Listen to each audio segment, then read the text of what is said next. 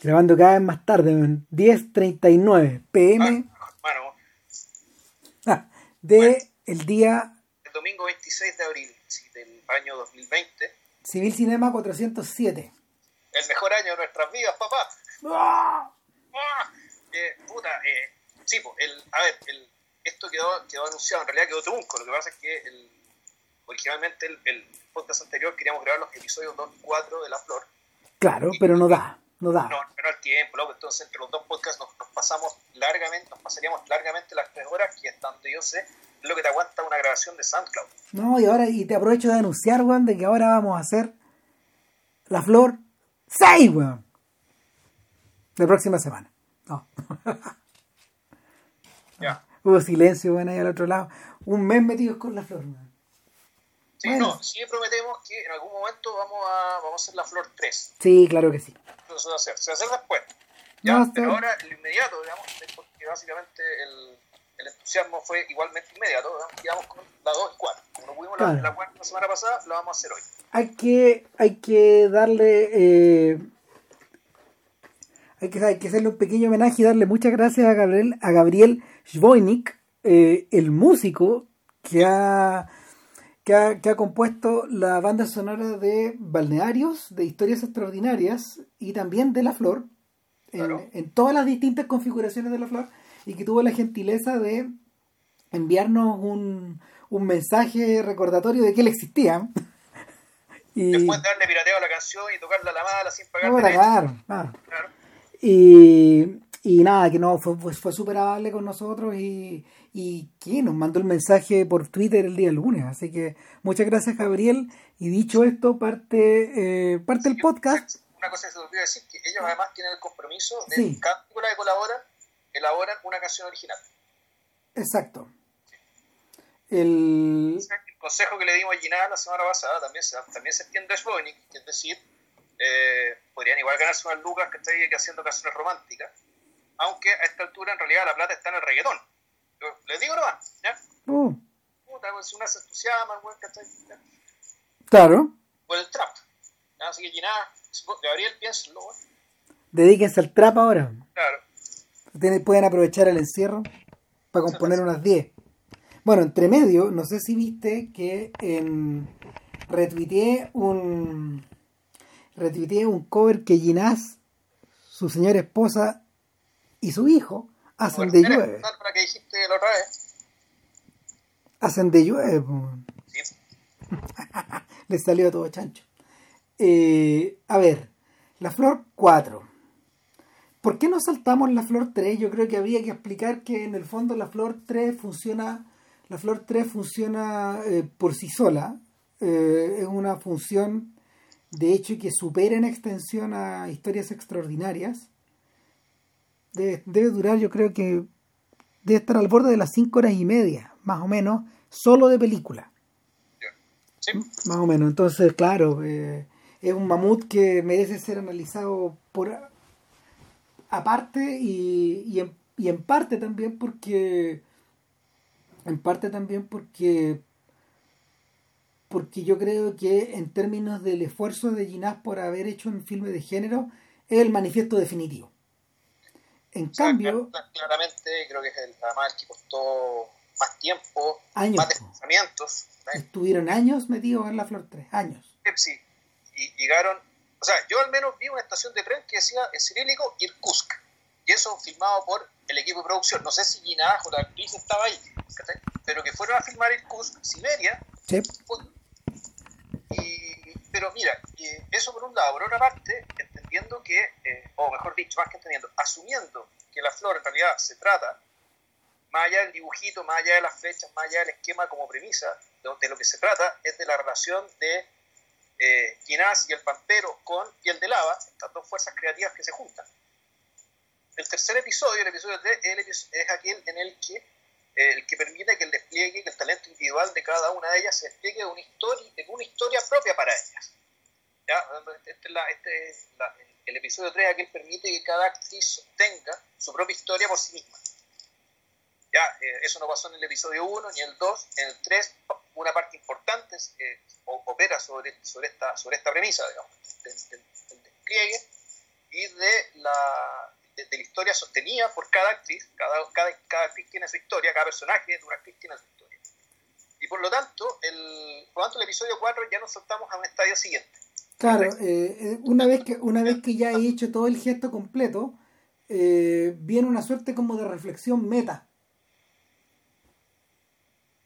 Y, y en esa reflexión meta, indiscutiblemente, eh, entra la compañía, las actrices, los cineastas, el propio director a, a jugar un papel.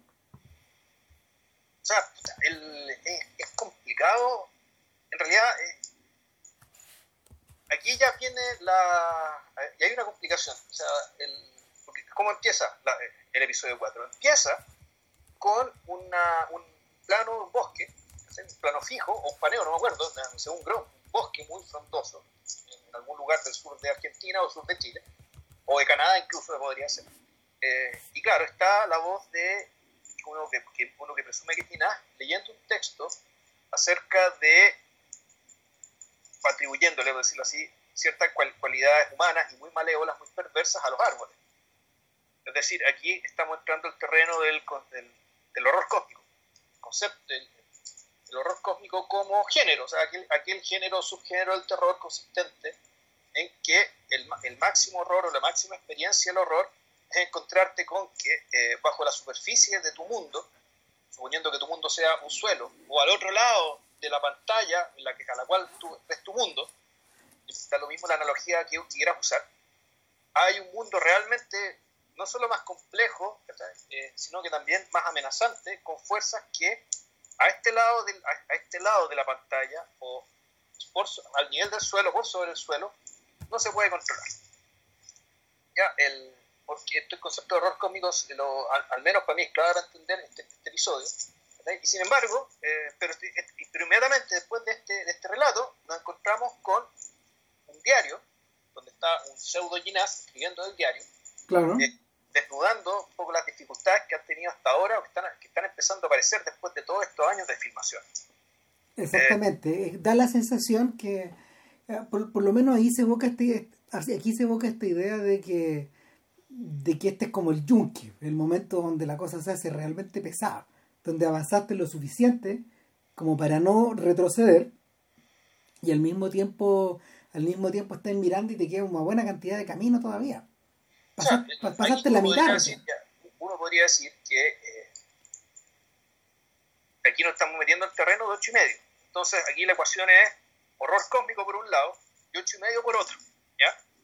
El, y este ocho y medio, bueno, es un, eh, es un ocho y medio donde este, donde este falso Ginás está, escribiendo mientras escucha un, gran, un, gran ruido, digamos, que, que sería propio de una filmación, o al menos de la filmación, una filmación de una película de Ginás y el Pampero, para dar paso a eh, la, la, escena, la, que vendría a ser la escena introductoria de esta historia, que, eh, que es donde la, una, una, vestuarista y un asistente de producción básicamente están quejándose, digamos, de que están sobrepasadas y que la producción no está dando como debería y que el, el director, el señor Ginás, o el falso Ginás que aparece ahí, es el señor no sé, de una persona que ya ni siquiera está con energía para decir nada.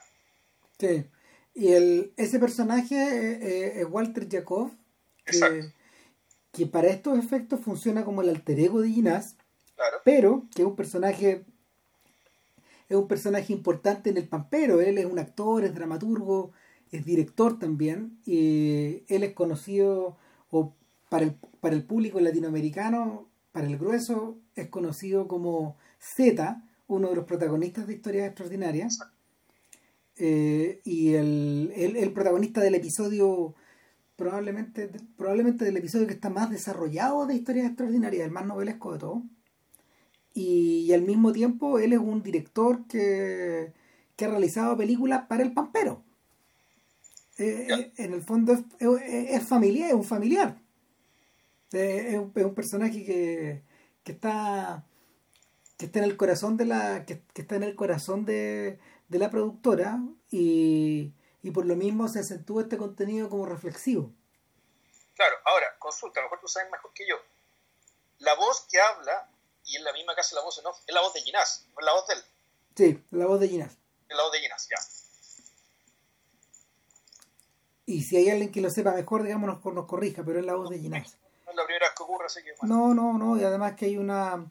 Lo que pasa es que el permanentemente está permanentemente está esta idea de que los personajes están como de mediados de que, de que hay un cierto hay un cierto aspecto que es abarcable desde el punto de vista oral hay otro aspecto que es abarcable desde el punto de vista audiovisual y hay un tercer aspecto del personaje que es el que está recibiendo la audiencia.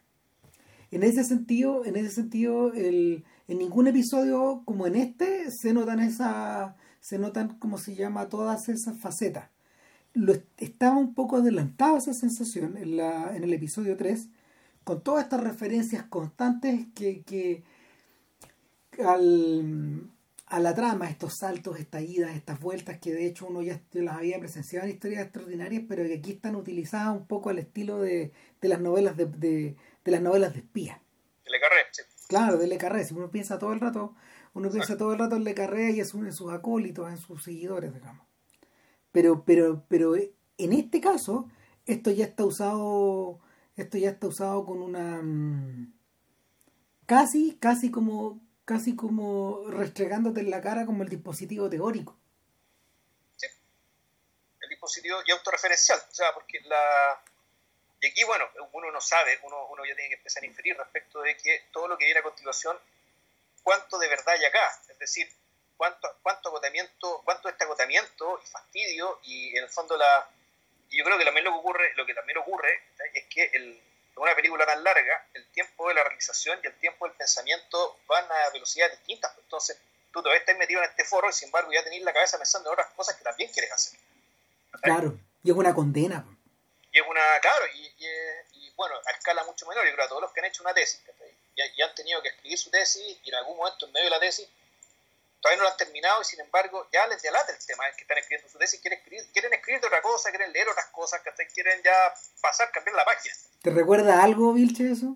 Puta, obvio, sí, por eso estoy hablando, o sea, sí, ahí me di cuenta el tema de la diferencia entre el tiempo, de la, el tiempo del pensamiento y el tiempo de la elaboración. Es súper distinto, imagina una película que duró, duró, duró 10 años.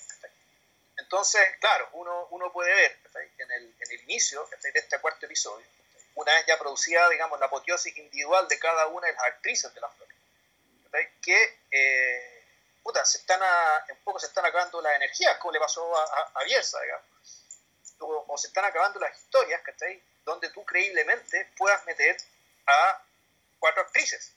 Con igual, con, con, igual peso y con igual importancia. Sobre todo el despliegue, sobre todo a partir del, del despliegue gigantesco, barroco de la, de la jornada anterior de la flor, que es como la, que es la segunda jornada, donde ve el, donde ve la flor 3. Todo el episodio 3, Cuando ya está, cuando tú, cuando tú te estás sentando en el cine a ver eh, la flor 4 en el tercer día, eh, tú mismo ya estás medio demolido como espectador, porque ya tienes, ya tienes, ya tienes cerca de 8 horas y media en el cuerpo. Más o menos. De pura película. Eh, sin pensar en, en los intermedios ni nada.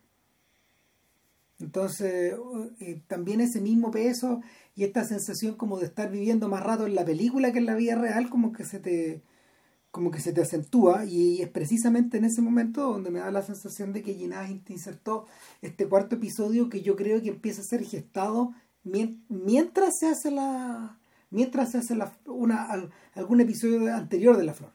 Si no no si no no me encaja la manera en que si no no me encaja la manera en que concibió la la estructura. Porque... Uh, mira, ahí se puede especular mucho. O sea, el, por ejemplo, cuando uno, yo al, al rey, yo, yo, creo que esto se, eh, se consiguió precisamente ya después de terminar el tercer episodio, y que en verdad están todos chatos, O sea, de partida están todos chatos. Ya, el, eh, para ahora que no escucha gente de otros, de otros países, uh. chato quiere decir hastiado. ¿ya? Están todos hastiados. Eh, o porque efectivamente el esfuerzo es demasiado grande porque el pie forzado de encontrar historias que le den un peso más o menos equivalente a cada una de las actrices, y no porque haya peleas de vanidad entre las actrices y nada, son súper amigas y todo, pero en el fondo la lógica aquí de la película es que esto es un, manifiesto de amor a las cuatro, además como elenco. Entonces, pucha, hay que respetar eso también. Entonces, claro, como esta cuestión no es fácil.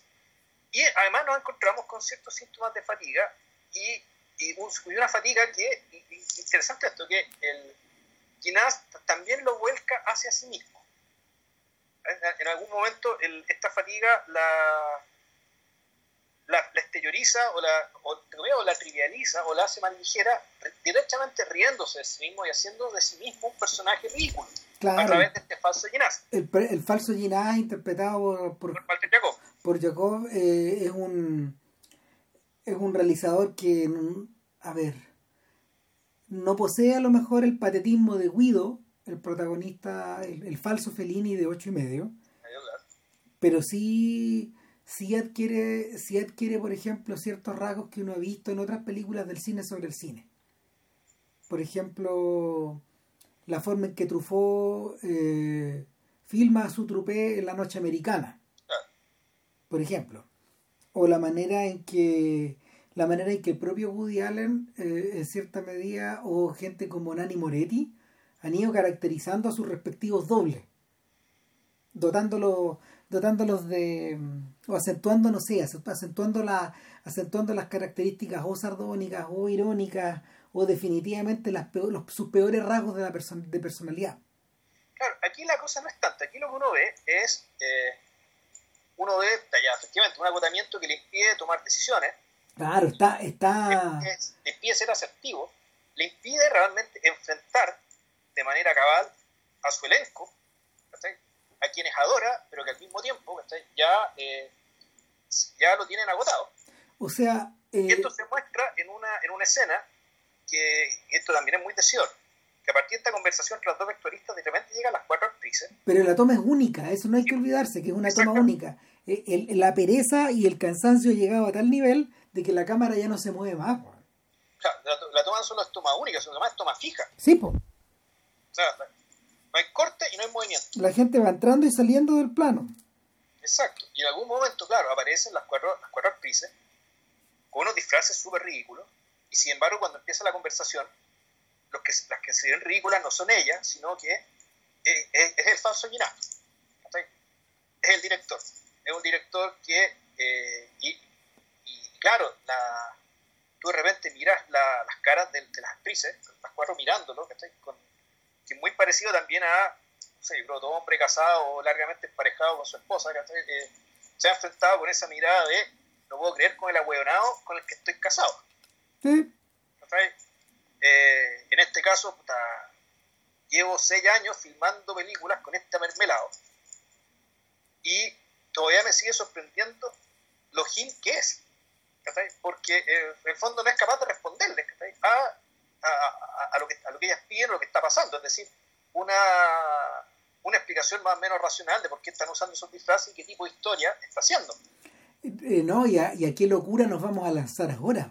Es un poco esa, es, un poco esa la sensación que te transmite. Ok, ya, ¿qué se le ocurrió a este orate ahora?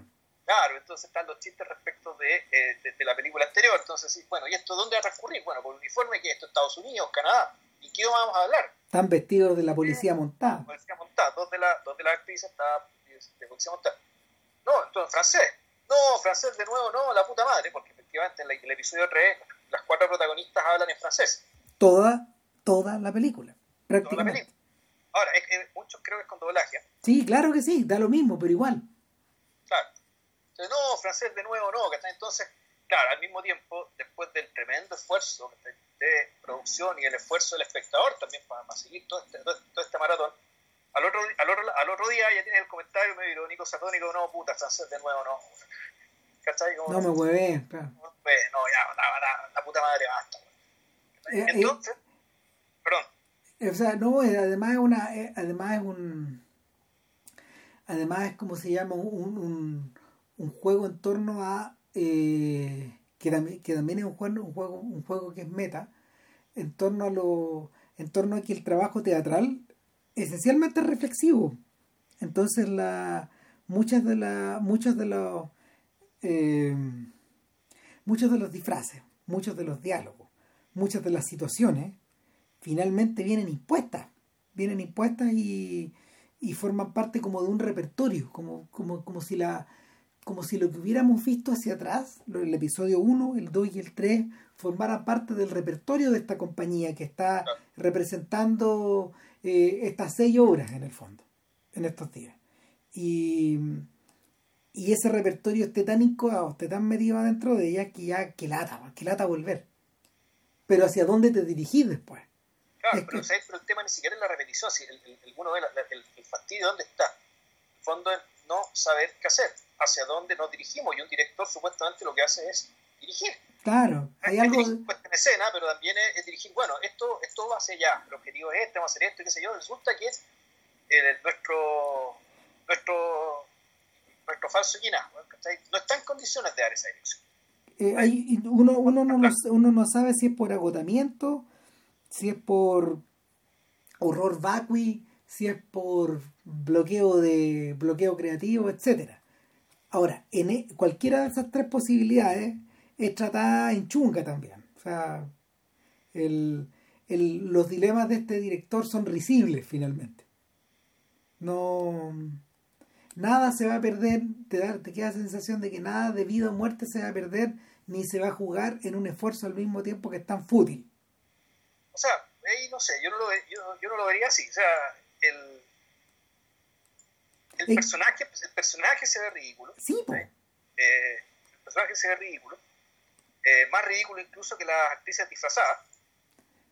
O sea, eh, la masculinidad de este sujeto aparece abiertamente desafiada y, y, empequeñecida. Finalmente es como si es como si este hombre se fuera haciendo pequeñito, pequeñito, pequeñito delante de estos cuatro ogros que se van agrandando. O sea, más,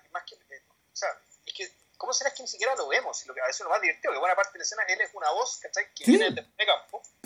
Pero a, eso voy, que ni siquiera está. Ni siquiera está.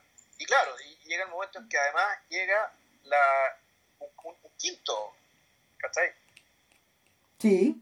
Y llega la productora, una nueva productora supuestamente.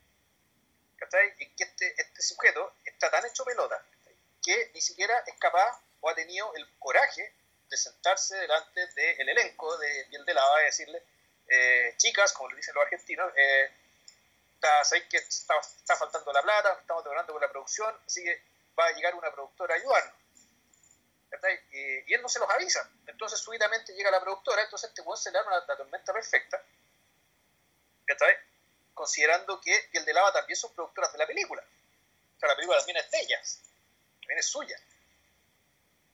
Entonces, la, la, escena inicial, digamos, que ya tiene esta, la, masculinidad empequeñecida de este pobre hombre, digamos, que, eh, que básicamente se le agotó la energía creativa. Eh, por lo cual, el, por lo cual su relación con, con, las actrices, digamos, aparentemente también se está deteriorando, también por el agotamiento, digamos, por, por el tiempo que han estado trabajando en esto. Entonces, para colmo, aparte de las cuatro miradas inquisidoras, se le agrega una quinta mirada inquisidora, que lo miramos porque no les dijiste ¿qué, ¿Qué, es lo que está pasando. Entonces, claro, ahí ya la cosa realmente degenera rápido. Ahí, ahí hay un cambio de toma. Efectivamente, ya la, la cámara se, se, va sobre, la, sobre el solo cuadro donde están las, las cuatro actrices y la productora. Y, y, en el fondo lo que, lo que se produce es una, el, el simulacro de una explosión. Eh, que claro, es muy, muy cómico, está, está, muy bien, eh, está hecho como situación de sitcom, eh, sitcom casi al borde del slapstick, y, y ante eso, ahí recién empieza, empieza este episodio, realmente empieza este episodio. ¿Y cómo empieza este episodio? Empieza con una apuesta, una apuesta interesante, que es un plano fijo, volvemos a un plano fijo, un auto que llega a algún lugar perdido una carretera y está un equipo de filmación donde solamente hay hombres, eh, cinco hombres, en un Volvo, en un Volvo relativamente avejentado de color celeste. Y, la cámara ve cómo el, auto está estacionado, el equipo de filmación se va y empiezan a filmar. A filmar. El equipo de filmación es el falso, nuestro falso Ginás, un camarógrafo, un sonidista, el que hace las claquetas, el que hace el asistente de dirección, y un actor que es eh, el señor Narasi se llama. Sí. Horacio Narasi. Y ya, ¿qué tiene esto de particular? No mucho, pero básicamente está la cámara puesta, está el auto, el auto a cierta distancia, en un primer plano americano está el, el, actor que está interpretando un papel y al fondo se ve el equipo de producción. Y, pero aquí, claro, nos encontramos con que esto está acompañado con un diario de viaje. Entonces, toda esta escena de filmación se produce en tiempo real mientras eh, suena todo el concierto de la primavera de Vivaldi, entero, los tres movimientos. ¿Y eso por qué? Bueno, básicamente porque empieza la primavera y ellos tienen que ir a filmar árboles porque supuestamente, y ahí tiene relación con la introducción de horror cómico que vimos al principio, la historia se va a tratar de árboles. Entonces tienen que ir a filmar árboles en floración, por lo tanto tienen que partir al inicio de la primavera, o sea, al inicio de la primavera, a filmar árboles en flor. Entonces la actriz está muy enojada porque ¿cómo preferiste ir a filmar árboles que a nosotras? Que somos las flores de esta película que somos las flores, claro, las flores de esta película somos nosotras, y somos las estrellas de esta película somos nosotras, no unos árboles de mierda. Bueno, le, le ocurre, le ocurre esa, esa, esa, esa, esa, inquietud también se traspasa a la audiencia en la medida de que tú ya te has acostumbrado, te has acostumbrado durante estas casi nueve horas a ver a estas mujeres claro. y de repente ya no están más. Y, y uno pasa un buen rato en ese plano pensando cuándo vuelven, cuándo van a aparecer, qué rol van a tener. De hecho, nos empezamos a hacer las mismas preguntas que ella que ellas le estaban haciendo a él. Fíjate que mientras, mientras, mientras mencionaba eso, yo me acordaba, a propósito de la comparación que, que, que el propio Ginás hace con de sus películas como con las novelas de Dumas, eh, hay una anécdota respecto de, eh, tú caché que Dumas trabajaba con, trabajaba con negros, con black writers, con escritores fantasmas que porque las exigencias para Dumas eran bueno primero que nada Dumas no quería morir como Balzac relativamente joven y envenenado de café para poder producir producir y producir sin parar. Entonces lo que hacía Dumas eh, eh, dentro de sus conductas desaforadas y torrenciales era escribir con colaboradores. Ya tercerizar exactamente tuvo como 60 colaboradores distintos Chuta, ya más o menos no, sí si las obras de Dumas llenan una biblioteca entera. Pero el más famoso de todos es un señor que se llama Auguste Maquette. Y Maquette es el tipo que, que coescribió con él, pero nunca aparece acreditado en los volúmenes. Coescribió con él todos los, toda la trilogía de los tres mosqueteros. La reina Margot y el conde de Montecristo. Ah, chuta, ya. Claro, es decir, escribió el canon. Escribió, junto, escribió el canon de Dumas junto con él. Entonces, ¿Qué injusticia la historia, bueno? ¿Ah? Qué injusticia que él no se le conozca, porque en el fondo, si esas obras son mucho mejores que el resto de las cosas que ha hecho Dumas. O sea, eh, tiene muchas otras obras, digamos, pero estas son las que en el fondo están, eh, están eh, interminablemente reeditadas. Es que a eso voy, o sea, si el fondo el centro del canon de Dumas en realidad lo hizo con un solo individuo, digamos, ese tipo un coautor. Sí, claro que sí. Bueno, de, pero, pero a lo que iba, que el hay, una, hay una anécdota muy siniestra de, de, eh, de Dumas preguntándole a su hijo, al autor de La Dama de las Camelias, porque esa no es de Dumas padre. Exacto. Entonces va a Dumas viejo y le dice, oye, ¿te leíste mi nuevo libro? Y el hijo le contesta, no, ¿te lo leíste tú? ya.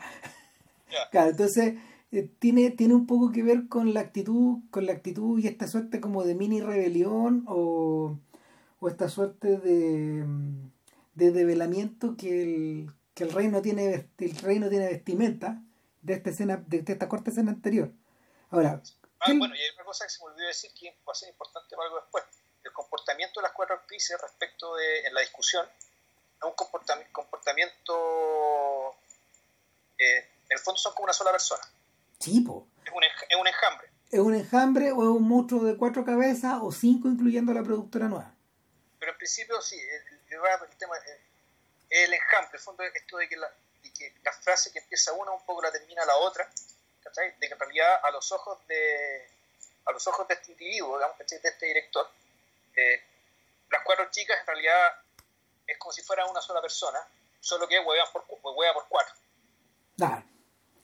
Y, y, y, para el momento en que a ese plano fijo lo reemplaza este otro plano, que es un plano que un plano con perspectiva donde uno ve la carretera y ve la línea de los árboles hacia el fondo y ve a estos sujetos trabajosamente tratar de eh, atravesar o filmar eh, como una mm, por la berma y la caída de la berma, moverse de un lado para otro, eh, tratar de tratar de, de, fijar el plano, tratar de de, de atrapar de, de, atrapar esa perspectiva, tratar, ¿cómo se llama?, de que no se les vaya la luz, todo ese tipo de cosas que uno camina a la velocidad que tiene que caminar, que bote el plátano en el momento que tiene que botarlo. Claro, y, y, hueveo, hueveo, hueveo, y no, no, no hay no hay solución, no hay, no hay posible eh, resorte de comodidad a la situación. el, plano, en la medida de que continúa y continúa, y bajo la música, con, la música de Vivaldi de fondo, te das cuenta de que hay algo de martirio a la hora de, a la hora de coordinar estos equipos.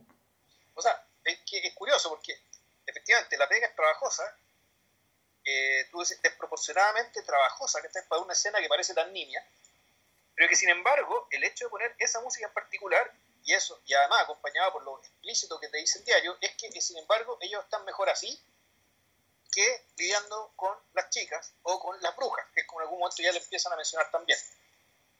en el fondo la, el, quiebre con la escena anterior respecto de, esta escena también te marca que, bueno, eh, empezó la primavera, somos libres, salimos de la cueva de las brujas. Claro, no, te da la sensación de que estos jugadores diseñaron esta idea de irse a rodar los árboles para arrancarse, weón. Arrancar, exacto, para arrancar.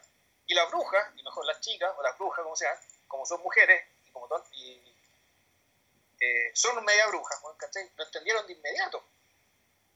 ¿Qué? De inmediato, entonces la escena siempre, tiene que ver con eso. ¿Cachai? Ahora, toda esta escena, toda esta larga escena, empieza, el, te abre... Eh, te abre una secuencia que es bien bonita, que en el fondo es que empiezan a, a filmar esto, se dan cuenta que además, más que se dan cuenta, el plan sigue que tienen que ir a filmar árboles. Claro. Muchos árboles. Y, el, y, de inmediato surge un problema. ¿Cómo filmar un árbol? Claro. ¿Cuál es la ontología para poder poner la cámara y que el árbol se que el árbol emerja en toda su magnitud, en toda su belleza, en toda su frondosidad, en todos sus colores. De hecho, esa es una referencia directa de regreso a los primeros minutos de la flor, cuando Ginás está a la sombra de un árbol, o cerca de un árbol gigante, enorme, que está en una carretera de algún sector de la provincia de Buenos Aires. Y, se nota que también es un plano que es súper trabajado porque él está a los pies de ese árbol gigante. Entonces, eh, la discusión en torno a cómo filmar el árbol eh, bien podría ser la discusión en torno a cómo filmar una casa, por un lado, cómo filmar un atardecer, cómo filmar el sol, o en último término, cómo filmar un rostro. Ahora, sí, pero no. ¿Por qué?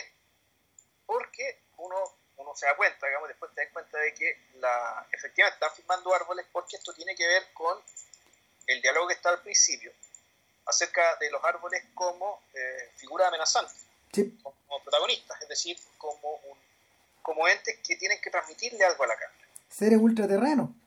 Eh, y para ello, efectivamente, tú tienes que ser capaz de hacer que, que, el árbol, en cierto sentido, le diga algo a la cámara. Que hable. pues. Que en cierto sentido hable, que su presencia hable, que su presencia hable o sugiera y por lo tanto genere algún tipo de respuesta ante, ante el espectador creo que ya lo hemos comentado antes, eh, y es que eh, por más que en los primeros minutos este problema se, se plantea en forma satírica, incluso ya uno empieza a preguntarse en algunos en, en, alguna en algunos minutos, bueno, este tipo, este tipo se volvió loco, ¿no? Bueno, eh, por más que uno vaya en esa dirección, en este podcast antes se ha hablado de cómo filmar de cómo filmar los árboles y cómo filmar la naturaleza.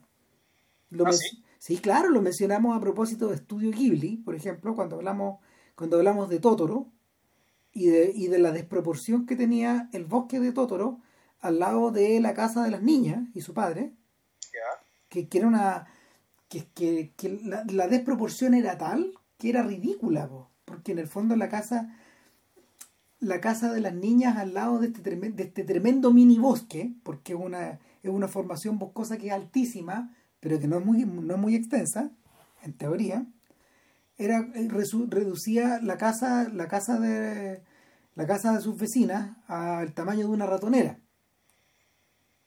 Por otro lado eh, ese es el efecto persistente que, que se provoca cada vez que José Luis Torres saca la cámara fuera de una casa sobre todo en el cielo, la tierra y la lluvia cuando, Sí, el, claro. cuando el bosque te traga Cuando el bosque de Praga y hay una escena también cuando la cuando la, la niña que se pierde en algún momento se queda mirando el árbol, un árbol que efectivamente es como si fuera un, un tótem natural. No, y te trata, weón. O sea, el, eh, no sé, yo no he visto Aniquilación, pero tú la has visto, ¿no?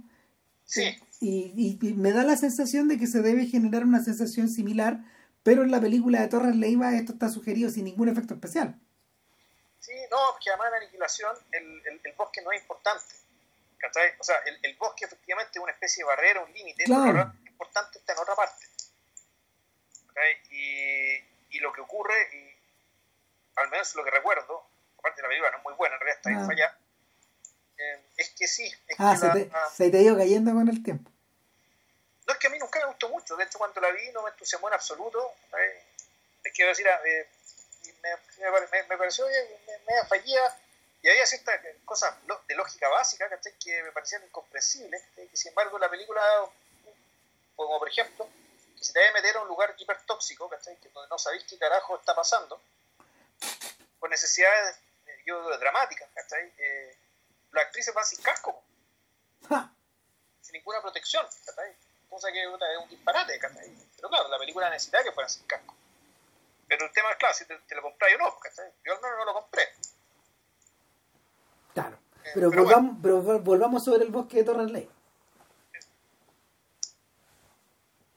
Eh, Puta, lo que pasa, lo que pasa con los bosques de lo, lo que pasa con los bosques y con la naturaleza en Torres Leiva es que eh, por más bonita que se vea, por más atractiva que sea, hay cierto elemento que es medio hipnótico que y que no proviene de la dramaturgia no proviene de la dramaturgia propia del personaje, sino que está puesta por fuera.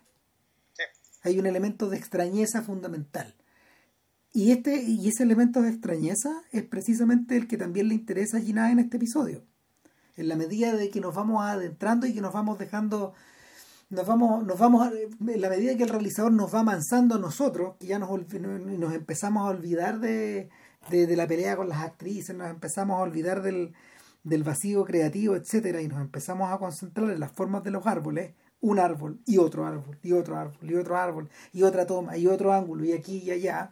y acá, Eh. y con esta luz, y desde acá, ¿cachai? qué sé yo, y con e- ya a esta hora, y, y van dando distintos tipos de árboles, ¿cachai? Porque en el fondo es un casting, ¿cachai? Lo que están haciendo es un casting, porque Sí. están, eh, están tomando imágenes, ¿cachai? Y en algún momento ir encontrando cuáles de estas escenas les van a servir para una película que aparentemente es de horror cósmico, donde hay una especie de rebelión de árboles. Y eso te lo, te lo explican porque efectivamente te muestran una escena que no se sabe si la alcanzaron a filmar o no, o es la que está en la cabeza de nuestro falso Ginás y de Pampero, donde efectivamente eh, las actrices están, actúan con los disfraces ridículos que tenían puestos en la escena inicial.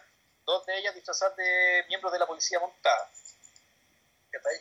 Donde van a hablar con una científica que les dice básicamente que en muy poco tiempo se están produciendo incidentes de nivel 2, que quiere decir eso, que árboles que están caminando.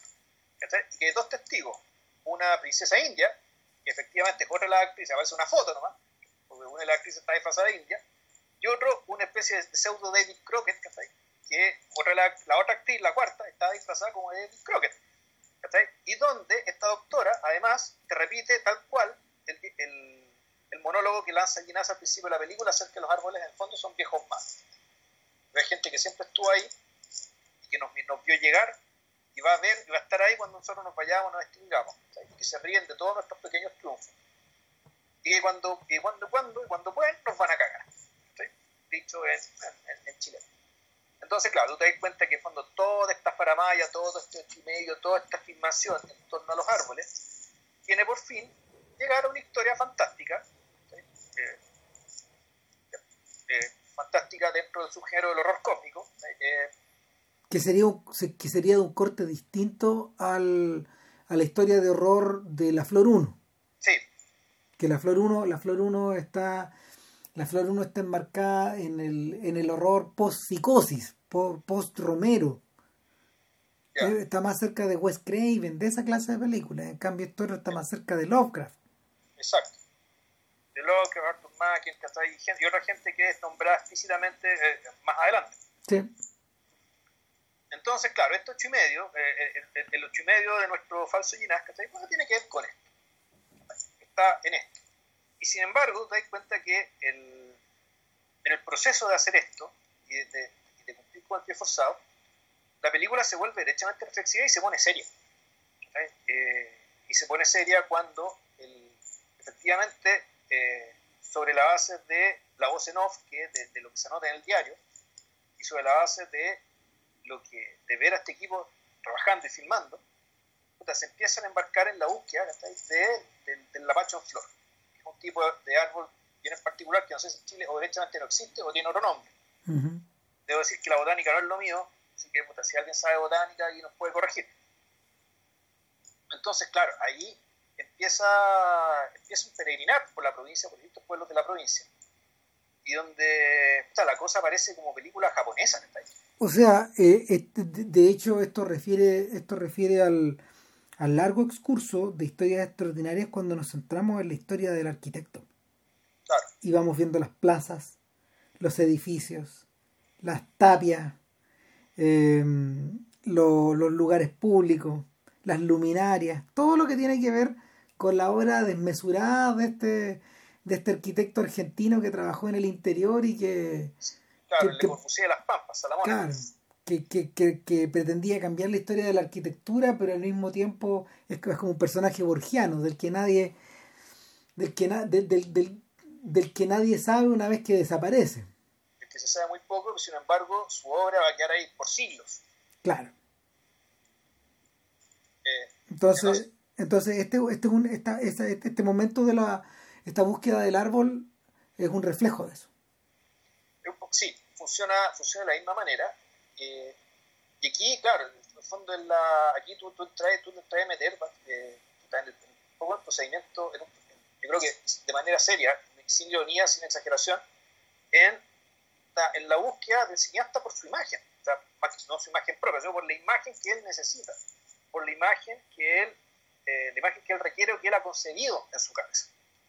Entonces, porque tú decís que empieza, se empieza a suceder los, los, planos de la Pachos en flor y dice, no, este no, no me satisface. Y si damos vuelta a la cámara, tampoco, y empieza a dar básicamente distintas razones por qué una toma, por qué esta toma sí, esta toma no, esta toma no, esta toma no, esta toma no, y está también siempre la misma sospecha respecto de que el árbol se empieza a comportar como un ser humano también, es decir, la propia, la propia ficción en la, que está la que está trabajando en cierto sentido también empieza a distorsionar el pensamiento. O sea, es, lo, que, es lo que David Lynch en, en Mulholland Drive parodia con esta frase, This is the girl. ¿Cachai? Usted se va a parar, ¿te acordáis? Cuando está con los mafiosos y le dice, esta chica se va a parar delante suyo, esta y le muestran la foto, ella va a actuar la escena y usted solo tiene que decir, This is the girl. Es la parodia finalmente de esa decisión estética donde, donde, el, donde lo que busca el director y lo que sus ojos ven se convierten en una sola cosa. Entonces, claro, acá, acá eh, el, el, árbol se comporta como, como, como un actor veleidoso. No hay manera de hacerlo actuar de la manera que este quiere. parece, parece ridículo decirlo de esa forma, pero no hay caso. Claro, y eso, el, y, volvemos, aquí esto, esto, ¿por qué tiene valor? A mí me parece, y porque, bueno, eh, está tratado, yo creo que con seriedad, y porque... Sí, eh, es, serio, si el problema es serio. Y porque está diciendo la verdad. No está, exactamente, porque en principio lo que, eh, lo que se podría aplicar a mm, lo que se podría aplicar a las frases de un guion, lo que se puede aplicar al maquillaje que se aplica sobre algo, o que se, que se pone sobre algo, o sobre algo o alguien, lo que se aplica al rostro de un actor o de una actriz también se puede aplicar precisamente al, al árbol, si la, la, naturaleza del problema es el mismo. Claro, o a la fachada de un edificio, que está ahí, en el fondo son este tipo de problemas los que hacen, por ejemplo, que realmente sabéis que tengo que esperar un año más para poder filmar, porque la luz, luz que necesito, ya por, por, la, por, el periodo del año que estamos, ya no va a salir. ya no lo voy a tener. O sea, el, claro, este es, un ejemplo extremo, sí. podría, no hace, pero el, así de serio es este oficio. O sea, es, Romer yéndose a un cerro, sembrando una planta y volviendo como al año y medio. Ya. Si eso lo hizo, eh, Eric Romer lo hizo cuando filmó La Rodilla de Clara. Visitó el rodaje, visitó los lugares de rodaje o las prospecciones de los posibles lugares de rodaje con un año y medio de antelación, sembró la plantita, la dejó ahí, seguramente la fue a monitorear durante todo ese tiempo y una vez que volvieron ya estaba de acuerdo como él la, la necesitaba. Con la necesitaba. O, volviendo sobre el tema, eh, es el pintor del sol del membrillo, corrigiendo, corrigiendo la posición, corrigiendo la posición, agregándole peso a la rama, eh, bajándola, pintando, pintando, el, pintando, la, pintando las hojas, pintando el, propio, el, propio fruto. Con... Y ahí, pero claro, ahí había una, había, ¿cómo se llama una exigencia todavía mayor, que era autoimpuesta, ya no tenía que ver con lo que tú le podías exigir al, al, objeto retratado, sino que lo que él quería era pintar, hacer un cuadro realista de un árbol, pero que sin embargo ese, ese cuadro realista pudiera dar la sensación de crecimiento. No, y, estaba, yo estaba creciendo. Y no, yo creo que va más lejos. En el, en el caso de en el caso del pintor, eh, él necesita que eh, el cuadro y el objeto sean lo mismo al final. O sea, es una carrera contra la muerte esta Sí, el, el, la, la, intensidad, la intensidad con que Víctor Erice filma la película, al mismo tiempo igual el esfuerzo del pintor a la hora de tratar de reproducir ese árbol en, en el en la en, en, la, en, en, la tela y fracasar una y otra y otra y otra vez. No, en el fondo el, si lo que quiere es quiere filmar con un lápiz. Sí. hay gente que quiere pintar con una cámara. ¿ya? Sí. Eh, naturalmente está condenado al fracaso, pero en realidad que nos estamos adelantando porque en algún momento vamos a hacer el podcast del Sol de Membrillo. Sí. O sea, Víctor va a hacer estos pocos cineastas respecto a los cuales vamos a hacerlo todo. Hora completa. Sí. Anunciamos y amenazamos. Llevamos dos. Y hemos ido en orden. Sí, además. Y bueno, la, la, cosa para mí se pone realmente, no sé la palabra, es sublime, digamos, que cuando efectivamente encuentran encuentran la toma de los lapachos. Por fin.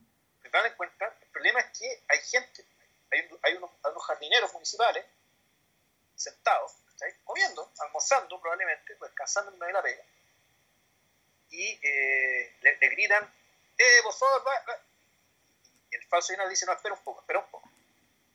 Y finalmente los tipos se van y INAF tiene la comprobación fehaciente de algo. Que la toma de los lapachos, que es perfecta con la pachos en flor, que está comiéndose prácticamente toda la pantalla, sin embargo, funciona mejor con gente que sin gente.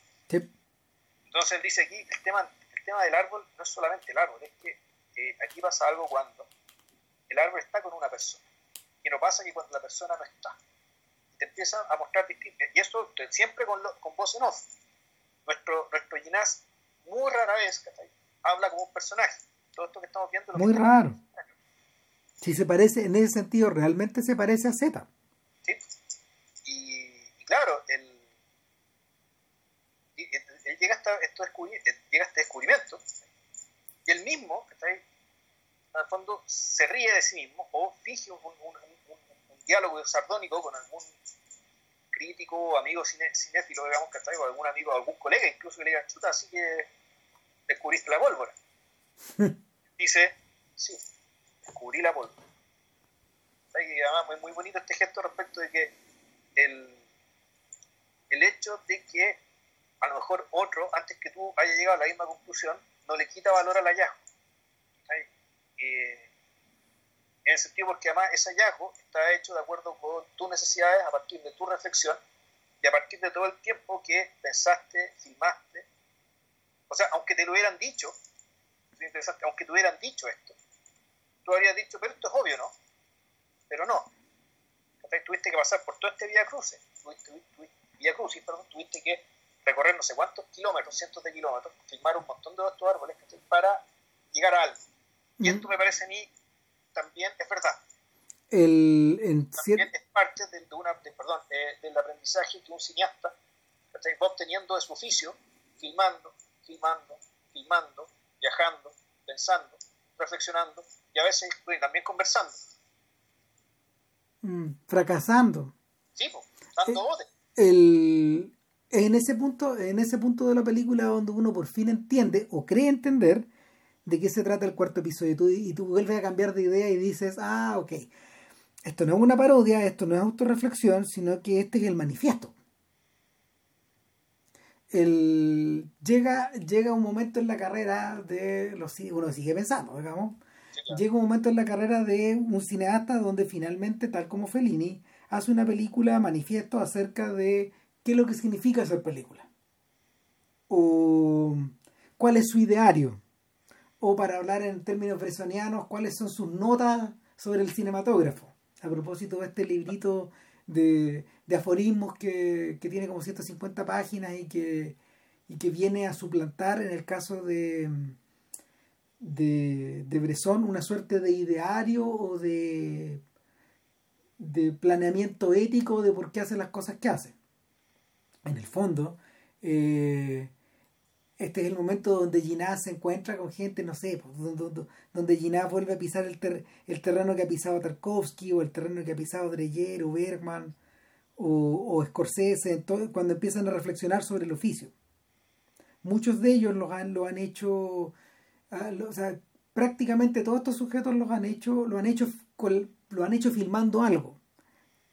Casi siempre, casi siempre se trata de películas argumentales eh, de las cuales se desprenden todas estas observaciones.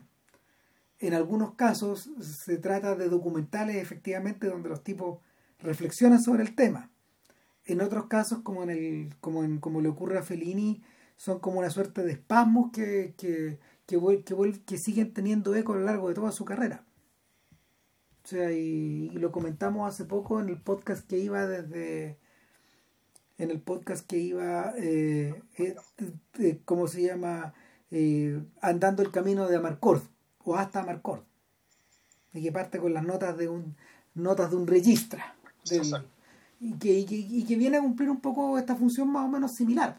Entonces uno dice, ah, ok, el episodio cuarto se trata sobre esto. Pero pasa otra cosa después. O sea, o sea se trata de eso, pero tiene más Se trata de más. Pero sigue, sigue. O sea, en el fondo, en el fondo el acelerador el acelerador no se no lo suelta, sino que uno cuando uno cree, cuando uno cree que llegamos al momento de examinar el ideario y, nos detenemos un buen rato en eso, eh, sobre por qué Gina filma lo que filma y cómo filma.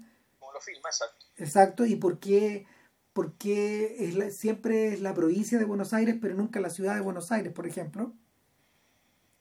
¿Por qué siempre los caminos? ¿Por qué las carreteras? ¿Por qué por qué las lomas, por qué las plazas, por qué los pueblos. Exacto. Eh, la película va y se pega otro giro más. A ver, ¿cuál? ¿En qué estás pensando? No, no, yo estoy pensando, yo estoy pensando en los libros. No, no, es que eso, es que, lo que pasa es que, mira, la, la película, aquí hay un problema con este, con este, con este episodio. Este episodio tiene tantos elementos, sí, es, tan, es tan complejo, que nosotros asumimos que en realidad esto sin conversarlo, sino que en realidad por la razón, por la mera inercia, decidimos abordarlo de manera cronológica. Es decir, hasta ahora estamos contando más o menos. Vamos parte por parte. Interpretando parte que la pantalla te va mostrando. ¿Ya? y, vamos casi a la misma velocidad, weón. Ya. Entonces, el, yo creo que todavía hay, antes de saltarnos a la, a la, segunda parte. hay algo más, hay algo más el, el ejercicio de autorreflexión en algún momento vuelve, vuelve a tener el tono satírico, el tono cómico, después del gran hallazgo, cuando todos se dan cuenta de que la historia de, de, de, esta historia de los policías montados, qué sé yo, ya, ya no les sirve. Fue superada, fue superada por el, por el tamaño del hallazgo. Fue superada por el tamaño del hallazgo, fue superada también porque el, todo el, todo el equipo de producción se está dando cuenta de que en realidad lo que estamos haciendo, estamos buscando excusa para filmar las cuatro actrices. Entonces aquí se produce una escena que parece cómica, está filmada como si fuera comedia, donde está todo el equipo, nuestro falso Ginás tratando de liderar con todo el equipo, ¿qué hacemos ahora? Donde tú tienes a todo este equipo que está operando al igual que las cuatro brujas, como un escambre, estos focos también son un escambre. estos cinco personajes en realidad también son un poco uno. Que te puedo hablar de la hermandad que hay dentro del pampero, o te puedo hablar de la, de, la, plural, la, pluralidad de voces que conviven en la cabeza del pobre Ginaf. Puedo interpretarlo de las dos maneras. Y, aquí se produce, claro, la, la, parodia no solamente respecto de, perdón, y la parodia, eh, perdón, más que parodia, o sea, la, mirada entre crítica y, o irónica respecto de todo el proyecto en su conjunto se produce cuando empiezan a hacer un dibujito que tiene una forma de araña. ¿ya? Eh, con las salvedades así, donde efectivamente tú tenés cuatro patitas, que son cada una, cada una de la historia, y tenéis dos redondelas, que supuestamente son dos historias más que terminan en sí mismas, y que al fondo es una parodia de la flor. ¿Cachai? Bueno, con la salvedad, eso sí, de que en realidad las arañas tienen ocho patas, no, cuatro. Pero bueno, eso no es importante. Entonces, lo, que deciden es que eh, empiezan a hacer toda una discusión respecto de que ya, ya no, entonces, que esta historia en vez de tener un cuerpo, que en vez de ser un cuerpo con dos partes y cuatro patas, mejor hagamos un cuerpo con tres partes. De modo que tenga otras patas, que sé yo, y en esta tercera parte las actrices, las chicas no estén. Y bueno, claro, un, insecto arácnido con, tres partes del cuerpo, ya no una araña, sino una hormiga. lo que están diciendo cómicamente es que se está, desnaturalizando el proyecto completo. Sí, se está yendo la, se está yendo la cresta, Claro, o sea, volvemos, aquí en fondo los, los caminos se bifurcan. Eh, el, camino con las chicas va por un lado y el camino creativo de Ginás y, este, y este séquito, este, este, equipo de trabajo que, también se comporta como un escambre creativo único, eh, y al punto de que eh, están, yéndose para otra parte y al punto de que repiten una frase, una frase muy divertida que aparece en el diálogo de la doctora, que en, en la película que están filmando, esto de que, oigan muchachos, pero esto con las chicas aflojenle, están hablando esto como si fuera una guerra. Y uno de los muñecos le dice, es una guerra. Y la estamos perdiendo. Chan, chan, chan, chan. Y además te ponen una música, Así como de, thriller, pues, de película de terror, Puta, para, para, resaltar el, efecto cómico que tiene esto. Entonces tú uno ya empieza a quedar más menos, uno empieza a quedar más bien desconcertado de esta, de esta historia, en el fondo, que está navegando entre el, una reflexión, yo creo, súper sentida y muy honesta respecto de, eh, de los avatares, las, miserias y las grandezas que de la labor creativa en, en, el formato cinematográfico, por un lado. Y por otra parte, claro, convertir esta colaboración con esta actriz efectivamente en una especie de guerra de pacotilla. Sí, pues hay, hay, algo, hay algo que hay algo que indudablemente es medio patético ahí. Claro. no en el mal sentido, sino que en el sentido en el sentido de patetismo, en el sentido más completo del patetismo. Ya. Entonces, y, la cosa ya se vuelve derechamente desopilante. Cuando estos tipos van a un motel y lo recibe una mujer bastante bonita, eh, eh, a, la cual la cámara le ha dedicado un tiempo para observarla.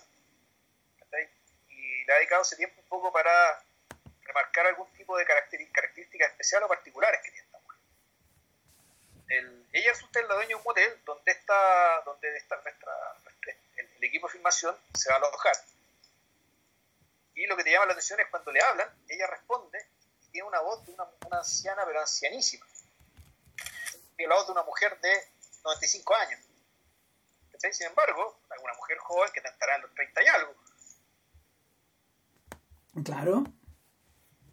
Entonces, ya, bueno, ¿qué, qué está pasando acá? ¿Qué es esto? Los tipos van, pues, se alojan en la pieza, en la misma pieza los cinco giles, que Le piden café, y ella cuando está preparando el café, tú te das cuenta que esto es tipo una bruja, Se empieza a mostrar, Entonces la película... Eh, las brujas aludidas son reemplazadas por una bruja real. Por esta bruja real. Ah, Exacto. Eso es lo que pasa. Claro, y en paralelo, para colmo, tú estás viendo que eh, la productora que está en Buenos Aires, con la cual nuestro, nuestro falso Ignacio intercambia mensajes, que está básicamente pelando a las brujas y además diciéndoles que las van a, mandar, van a mandarlo al carajo y que el episodio que están filmando va a ser sin ellas. Eh, y, esta, y esta productora se ríe, se, se caga la risa y se manda mensajes riéndose todo el cuento. Ja, ja, ja, ja, ja. Resulta que esta bruja, eh, ah, perdón, a esta productora la mata a la señora vestuarista de un hachazo. po. Chan. Chan, bueno, ¿qué onda? ¿Cachai? Eh, hay un detalle bien decidor. La única vez que vemos sola a esta mujer, a esta productora, está viendo porno. Sí. Me había olvidado. Claro, entonces está viendo porno, entonces ella es... eh, hay, hay un, hay un detalle ahí medio masculino, digamos, está ahí, más, más bien propio género masculino, hay que decirlo. No, pero también hay un detalle de que en el fondo este, el, la está, a ver, eh, es un ejercicio solitario que la está como sacando de la vida en el fondo. Sí, no, pero yo veo que el, punto es que la, si en el fondo aquí lo que hay una compañía, el- toda esta parte, una vez que lo, en el fondo lo- este grupo este grupo de giles. Eh, decide cambiar de tema en la película, en el fondo decide traicionar a las brujas, puta, empieza la conspiración de las brujas. ¿cachai? Y parte de la conspiración de las brujas consiste ¿cachai? en vengarse de estos sujetos, que vamos a explicar cómo- qué es lo que les pasa, y también castigar ¿cachai? a esta falsa, a esta en el fondo que es una falsa mujer. ¿cachai? Yo creo que en el fondo eso es lo que, por eso el detalle, el detalle un poco, eh, ese detalle aparentemente erudito que está ahí. ¿cachai? Que, que, tenga este, este- el- que tenga este, este tipo como de conducta, ¿cachai? Que no es, en el fondo es, es mayoritariamente masculina, el, el porno lo, lo consumen principalmente hombres, digamos, entonces darle este rasgo masculino cuando hace que desde la perspectiva de las mujeres, y de estas mujeres, nuestras cuatro mujeres y, las, y, los miembros del equipo que solidarizan con ella, pues en el fondo una traidora, aparte de ser la productora que viene a mandar donde no debe mandar. No, sí, el personaje aparte también, si no hay que olvidarse de eso, de, de- de- eh, eh, eh, no, es de- no es uno de los nuestros, como dirían los españoles. Sí, en el fondo también tiene que ver con eso. Es, es un personaje secundario, sobrante, y recuerda también que en las películas de terror son los secundarios y los sobrantes los que mueren. son los primeros en morir, sí. Claro. O sea, en fondo sirven para, para prepararte, ¿cachai? Para que lo que le puede pasar a alguno de los personajes importantes. Entonces, claro, resulta que el, las brujas, ¿cachai? Nuestra, la- las brujas, es decir, las actrices a las que se referían como brujas, resulta que son brujas de verdad. ¿Cachai? Entonces, nuestro ocho y medio. Eh, nuestro ocho y medio, medio en chunga, medio en serio, súbitamente se convierte en, en una película de terror clase B de nuevo. Claro. Es como si la. Es como si la película que a esta altura se manda por sí sola, en el fondo, tal como ocurre con las actrices, se apoderara de la situación y quisiera, quisiera volver a, a, a torcer el timón. Vámonos para allá porque allá íbamos. ¿Cachai? Olvidémonos de este gran descubrimiento, de esta, de este eureka, de esta iluminación que tiene que tiene, que tiene, el- que tiene el falso Ginás y, y volvamos donde estábamos, volvamos a las brujas. O sea, en realidad, eh, volvamos, volvamos a mandar. Sí, pues sí, pero sí, finalmente el, está, está este viejo aforismo de que, las, de que los documentales, por ejemplo, se mandan solos. Así dice la gente en el medio. Es decir, tú sabes cuándo inicias un documental, pero no sabes cuándo lo terminas.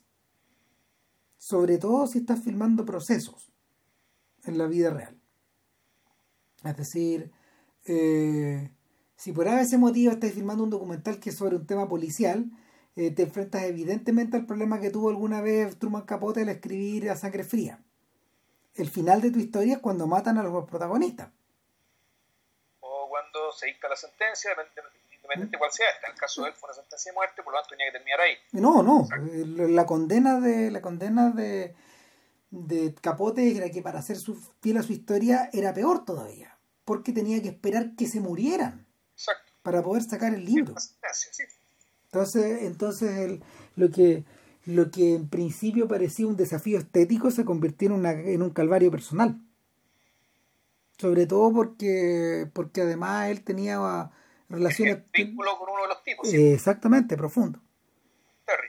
Exacto, exacto. Entonces, el, en, en esa, en esa vuelta, en esa vuelta, el, el libro empieza a mandarse solo. Y acá te da la sensación de que la película y el elenco se están mandando solos. Que era lo que nos habían amenazado al principio del episodio. Claro. Claro, entonces lo que ocurre es que eh, ya, una escena ya contraparódica, los tipos salen del, pasan la noche, pasan del hotel, eh, van a seguir filmando árboles, eh, pero para su nuevo proyecto, esta otra cosa que se les ocurrió. Y de repente aparece un auto, un auto negro, escuchando música tecno todo chancho, del cual se bajan nuestros cuatro se baja uno de los vestuaristas, y con la hotelera tú tenías un, en una sola toma la que la completo diciendo, se acaba el tiempo, vamos. Entonces ya, puta, ya la cosa se vuelve, se vuelve cómica y absurda, digamos, ¿cachai? Respecto de que una, una, de las, una de las chicas desaparece y, se ve una, una figura, un, maniquí volando arriba de una escoba, ¿cachai? Supuestamente ella que está volando en la escoba. Claro. Claro, de todos los clichés juntos, ¿cachai? Puta, aparecen ahí. Y, y claro, puta, el, resulta que el auto, en algún momento el auto queda en pana. El auto de, nuestro, de nuestro equipo de filmación queda en pana en un lugar que no se ve, está tapado justo por un árbol. Interesante eso. Hmm. Están pana tratando, que, tratando que el auto pase, el, el, auto parta, y de repente ven que se acerca un auto negro con la música tecno todo chancho. Y uno de los tipos dice, ah, mira, qué bueno, estamos salvados. corte y, y, claro, aquí eh, una larga escena desde un, panel de un auto con un, con, un Waze diciéndole, puta, en 100 metros doble a la izquierda para ir a tal parte. Claramente un tipo que no es de ahí, está perdido en una, ruta de campo. Eh, que no es muy distinto a los lugares que hemos recorrido, digamos, que está a lo largo de esta, de esta película y resulta que es un, personaje que no, sabemos, que no hemos visto, no sabemos quién es, que tiene que entrar a un fondo. Después de algunos problemas entra al fondo y resulta que tú te das cuenta de que eh, él es un científico que viene a explorar un caso muy raro. Tú no sabes muy bien eh, si este, este es un personaje de...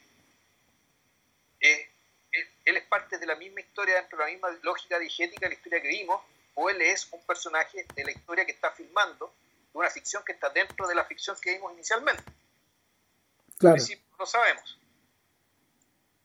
Eh, nos encontramos con que este personaje se llama, eh, como esto muy, muy burocrático, muy argentino, que se llama Gato. En realidad su apellido, con doble T, nunca se dice su nombre de pila. Y resulta que él va a investigar un suceso paranormal o, inexplicable, donde lo recibe un equipo hostil de gente que eh, y en la cual están involucrados una sociedad y una fundación. Son dos organismos burocráticos distintos que se dedican a lo mismo. Gente que cooperan y, compiten, ¿cachai? A puros cagazos. Y este gato, ¿cachai? Tiene que llegar a investigar algo. Después de, enfrentarse con una disimulada hostilidad, ¿cachai? Eh, y con, con, la gente del, del, equipo que llegó antes que él, lo van a ver en el lugar del suceso y resulta que nos encontramos, nos encontramos que el Volvo celeste de nuestro equipo de producción está arriba de un eucalipto. y tú decías, ah, volvimos a cambiar. Una, una, ficción se, una ficción se devoró a la otra. Exacto. Entonces, aparentemente aquí lo que entendemos es que las brujas, que está ahí, agarraron el auto y lo dejaron arriba del techo. ¿Qué pasó con sus ocupantes? ¿Quién sabe? Claro. Y empieza el procedural. No, pues ya igual, entonces ahí termina la primera parte, que de hecho tenía, tenía un nombre, no me acuerdo cuál era el nombre de esta primera parte. Sí, no lo recuerdo tampoco yo. Era algo con la primavera a lo mejor. Puede ser. Y, la segunda, y empieza la segunda parte que se llama Las cartas de gato. ¿Y esto por qué es importante? Porque efectivamente toda la segunda parte, al igual que el diario de filmación de, del falso Ginás, era el, eje que te anclaba la narración en, en la primera parte, en esta segunda parte, el eje de narración está en las cartas, o sea, volvemos en un formato escrito, en, un formato eh, donde por lo tanto la acción no es tanto, eh, donde la acción es más bien contada, más que eh, interpretada o reactuada in situ. el grueso de la información y el grueso de lo importante y la reflexión también, naturalmente, lo que está pasando, está es una posteriori. En este caso, en las cartas que le manda Gato, nuestro personaje, hombre delgado, que está ahí de lentes, bastante seco, que le manda a un, a un amigo, colega, de apellido Smith, que está ahí, eh, que es casi es casi un hermano. Una relación súper cercana, pero al mismo tiempo con esa, con, e, con, esa formalidad propia de la burocracia, de tratarse usted, que está ahí todo ese cuento. Bueno, es en ese punto donde uno dice, ah, ok, yo, yo he visto esto antes y, y sigue siendo vinculable a la historia de Z. En historias extraordinarias también, claro. claro. O sea, de hecho, de hecho el, cuando yo vi la película dije, me gusta la me gusta la recursividad pero no sé si me gusta tanto eh, sentir la huella de una cosa sobre la otra. Porque yo yo ya yo ya caminé por este yo ya caminé por este sendero. Entonces yo, yo siento que yo siento que si bien funciona es algo que ya ya está expuesto.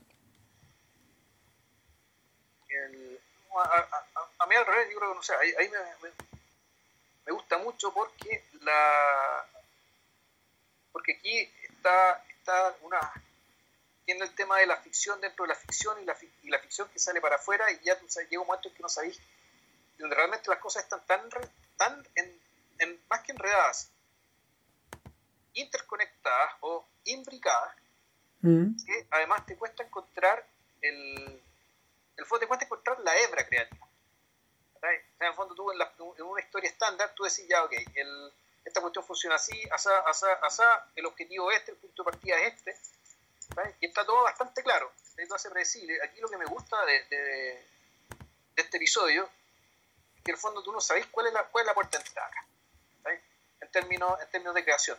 Mm. No es identificable. El, son, son, son, muchos elementos, eh, referencias, niveles de relato que están cruzados y de manera muy dinámica. Entonces, para mí, el, esto me parece una narración mucho más rica que la, que, la de Z en Historias Extraordinarias, por ejemplo. Siendo que no, es, que sea mejor, sino que no, es que la otra sea más, pobre, no, no tiene que ver con eso, tiene que ver con la complejidad inherente a lo que le están contando. Y también me parece que está muy bien articulado, eh, está muy bien, se justifica la necesidad de esa complejidad. El, toda esta historia de gato, en el fondo, es, eh, es una historia de que al mismo tiempo es una persona que está interesada en las mismas cosas, que supuestamente estaban transcurriendo en la ficción que no, se, que, que no se filmó y que estaban filmando la gente del equipo Z, es decir, eh, los fenómenos que tienen que ver con movilidad de los árboles y de los vegetales en general. Y aquí volvemos, estamos al tema del horror cósmico, como eh, como tema y como premisa de, de, la historia en cuestión. Entonces aquí nos encontramos clásicamente con eh, Gato, eh, conociendo el mundo de la provincia en sus distintas dimensiones. Una de las más fascinantes, por supuesto, es la del, es la del manicomio. Hmm. Donde, claro, el manicomio se convierte en una especie de microcosmos, al cual llega a parar porque resulta que el equipo de filmación que nosotros vimos en la primera mitad de la película vuelve a aparecer después de que el auto termina arriba de un árbol. El equipo de filmación aparece eh, prácticamente entero, pero enloquecido. Cada uno con una, con una, patología distinta y Gato la describe con mucha precisión, por lo que entendemos que Gato es, debe ser un, psiquiatra, un, o psicólogo de, de formación. Sí y donde están los cuatro acompañantes del Ginaf falso, pero el Ginaf falso no aparece. El que apareció es un italiano que no lo nombran nunca, pero que uno con un poco de cultura general, que está qué sé yo, inmediatamente que apareció Casanova. Un italiano que, apareció cerca del lugar de los hechos, eh, que habla con habla un acento, que habla un italiano, un dialecto italiano, más o menos parecido a lo que se hablaba en el siglo XVIII, de acuerdo con una lingüista que oportunamente apareció en la película, muy cortamente. Eh, es interesante, eh, al igual que Vivaldi, Casanova era veneciano. Sí. Que yo sepa, debieron haber alcanzado a convivir. No, no estoy tan seguro. No, porque ya como Casanova es un personaje que, que, que es de la era de... Es prácticamente un contemporáneo de Rousseau y de los enciclopedistas. Veámoslo al tiro, porque tengo abierta esta cuestión. Claro, Rousseau murió en 1778, si mal no recuerdo. Vivaldi murió en 1741. Por ahí, porque, porque Vivaldi es un contemporáneo, es un poco mayor que Bach, de hecho. Eh, sí, son más o menos contemporáneos con Bach. Sí, pero es mayor. El mayor, el contemporáneo contemporáneo es Domenico Scarlatti. Ese es del mismo año, casi, casi. Eh, mira, viste, es contemporáneo de Rousseau. Eh, Casanova nace en Venecia en 1725 y muere en Bohemia en 1798. Sí. No, entonces alcanzaron, o sea, alcanzaron a convivir. Pues si Vivaldi estaba vivo y creo que vivía en Venecia para cuando nace Casanova. Sí, pero que el preste era, era un viejo y este que era un... Claro, y de hecho, acuérdate que Vivaldi no murió, no murió en Venecia, murió en Viena. Sí, Entonces, ya para la época de la adultez de Casanova, Vivaldi ya no estaba ahí. Ah, espérate, no, o sea, yo creo que Vivaldi se debe haber incluso antes. Pero, pero el, ¿cómo se llama? El personaje de Casanova, bueno, a, a todo esto, el personaje de Casanova es importante en la biografía de Fellini, pero de eso hay que hablar en otro podcast, de hecho. De hecho, O sea, es un personaje que creo que lo habíamos comentado. Eh, a Fellini le resultaba particularmente indigesto y sin embargo se sabía condenado a hacer una película sobre él. Bueno, bueno, en fin. Entonces,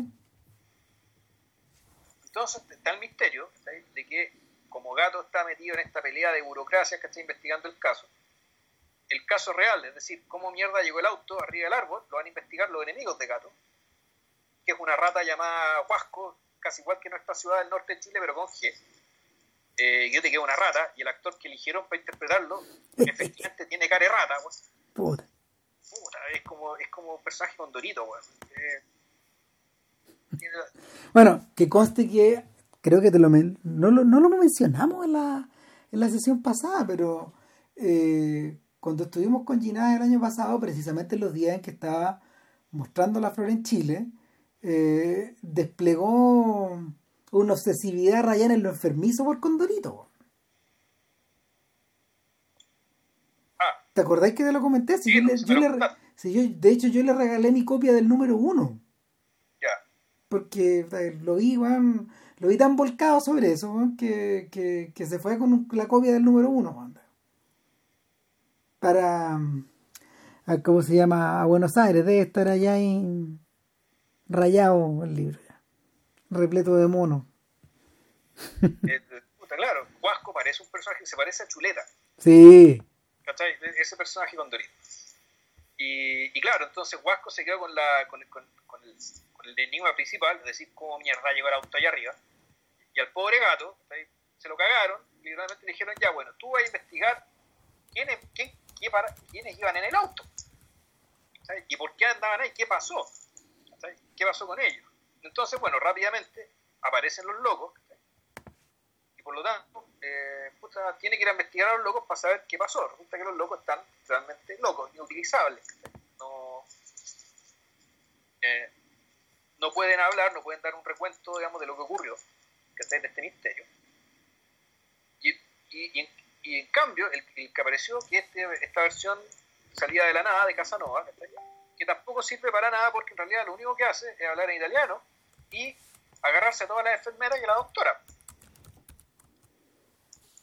Entonces uno puede decir, bueno, si está, está el falso Ginás desaparecido, entonces puta, estas brujas probablemente lo convirtieron en Casanova. Y este Casanova, que anda dando vuelta ahí, que está poniéndoselo a todo el mundo dentro, de- dentro del psiquiátrico, a las enfermeras, a la doctora y a las pacientes. Es nuestro falso. Ya. mi impresión al respecto es que ahí Ginás está pisando está pisando sobre sobre sobre el terreno de Don Siegel pues, hablando de directores de hablando de directores de cine B pues, que, en el fondo está, está, mm, Está haciendo una, está haciendo una breve memoria, un breve recuerdo de The Beguiled, el seductor. ¿Te acordás de esa película de Siegel con Eastwood? Puta, no, no la he visto. No, es un, es un, es un, es un, es un soldado eh, yankee herido durante una, durante una batalla eh, en la guerra civil y que llega no a, una, a un hospital, sino que llega a una gran casona sureña donde solo están viviendo mujeres. Ah, Y todas pasan por ahí. chuta, ya. No, claro, y, y finalmente a lo que revierten estas mujeres, ojo, solo mujeres, volvemos a esta idea del elenco femenino y de las mujeres en el fondo convertidas eh, primero en un lugar de solaz, después eh, en una mm, eh, en un lugar donde todas compiten entre sí y por último, cuando deciden deshacerse de él para extirparse este cáncer, todos actúan como una bestia de, de, diver- de muchas cabezas. Otra vez. Sí, porque aquí, ya más allá de contar la película, yo creo que el. No, pero, pero es que el- a, a lo que voy es que la estructura de Beguiled está, está chantada arriba de la otra. Ya la vimos, Sí, po. ¿cachai? Ya la vimos. Yo creo que yo creo que debe estar haciendo eco sobre esta otra. Por eso, Claro, aquí empiezan las preguntas de, bueno, ¿por qué eh, nuestro falso Ginás, o sea, nuestro, el verdadero Ginás en realidad decide meter a Casanova en esto? El, y, y un poco, y, el- y Casanova un poco haciendo una especie de, de- de personaje especular respecto de sí mismo, o de Mm. su falso Ginás, digamos, de su alter ego, digamos, que está, que está dentro de esta historia, por un lado. mm. ¿Y por qué, eh, y por qué además hace el nexo ¿cachai? a través de el, el, el escritor que puta, muchos le atribuyen a haber fundado el género del horror cómico, que es Arthur ¿cachai? quien en su juventud él, hizo un- él tradujo la biografía de Casanova, la autobiografía de Casanova, y que lo convirtió, y, y que eso fue más o menos, eso fue digamos, la primera obra importante que hizo Machen antes ya de ponerse a escribir, que está el, el Gran Diospan y los otros, los otros libros que le dieron cierta fama, y sobre todo mucha influencia en tanto en, en la isla británica, el resto de Europa, en Norteamérica y en Sudamérica también. mm. Ahora, la... paralelo con eso, la cosa se pone realmente interesante. Cuando, eh, eh, puta, Gato, por una parte, eh, se encuentra con que dentro del, manicomio también está el gesto, el gesto más marechaliano, básicamente, de encontrar la mitología, la antigua mitología gre- greco-romana en la, en, la, en la realidad cotidiana. Cuando hay, una, hay efectivamente una, una loca. Una de las pacientes, una de las internas, que eh, te muestra y te presenta, que trata de una enfermera, que, que en realidad todos los dioses del Olimpo tienen, un, tienen una encarnación dentro del manicomio. Sí, no, eso es fascinante.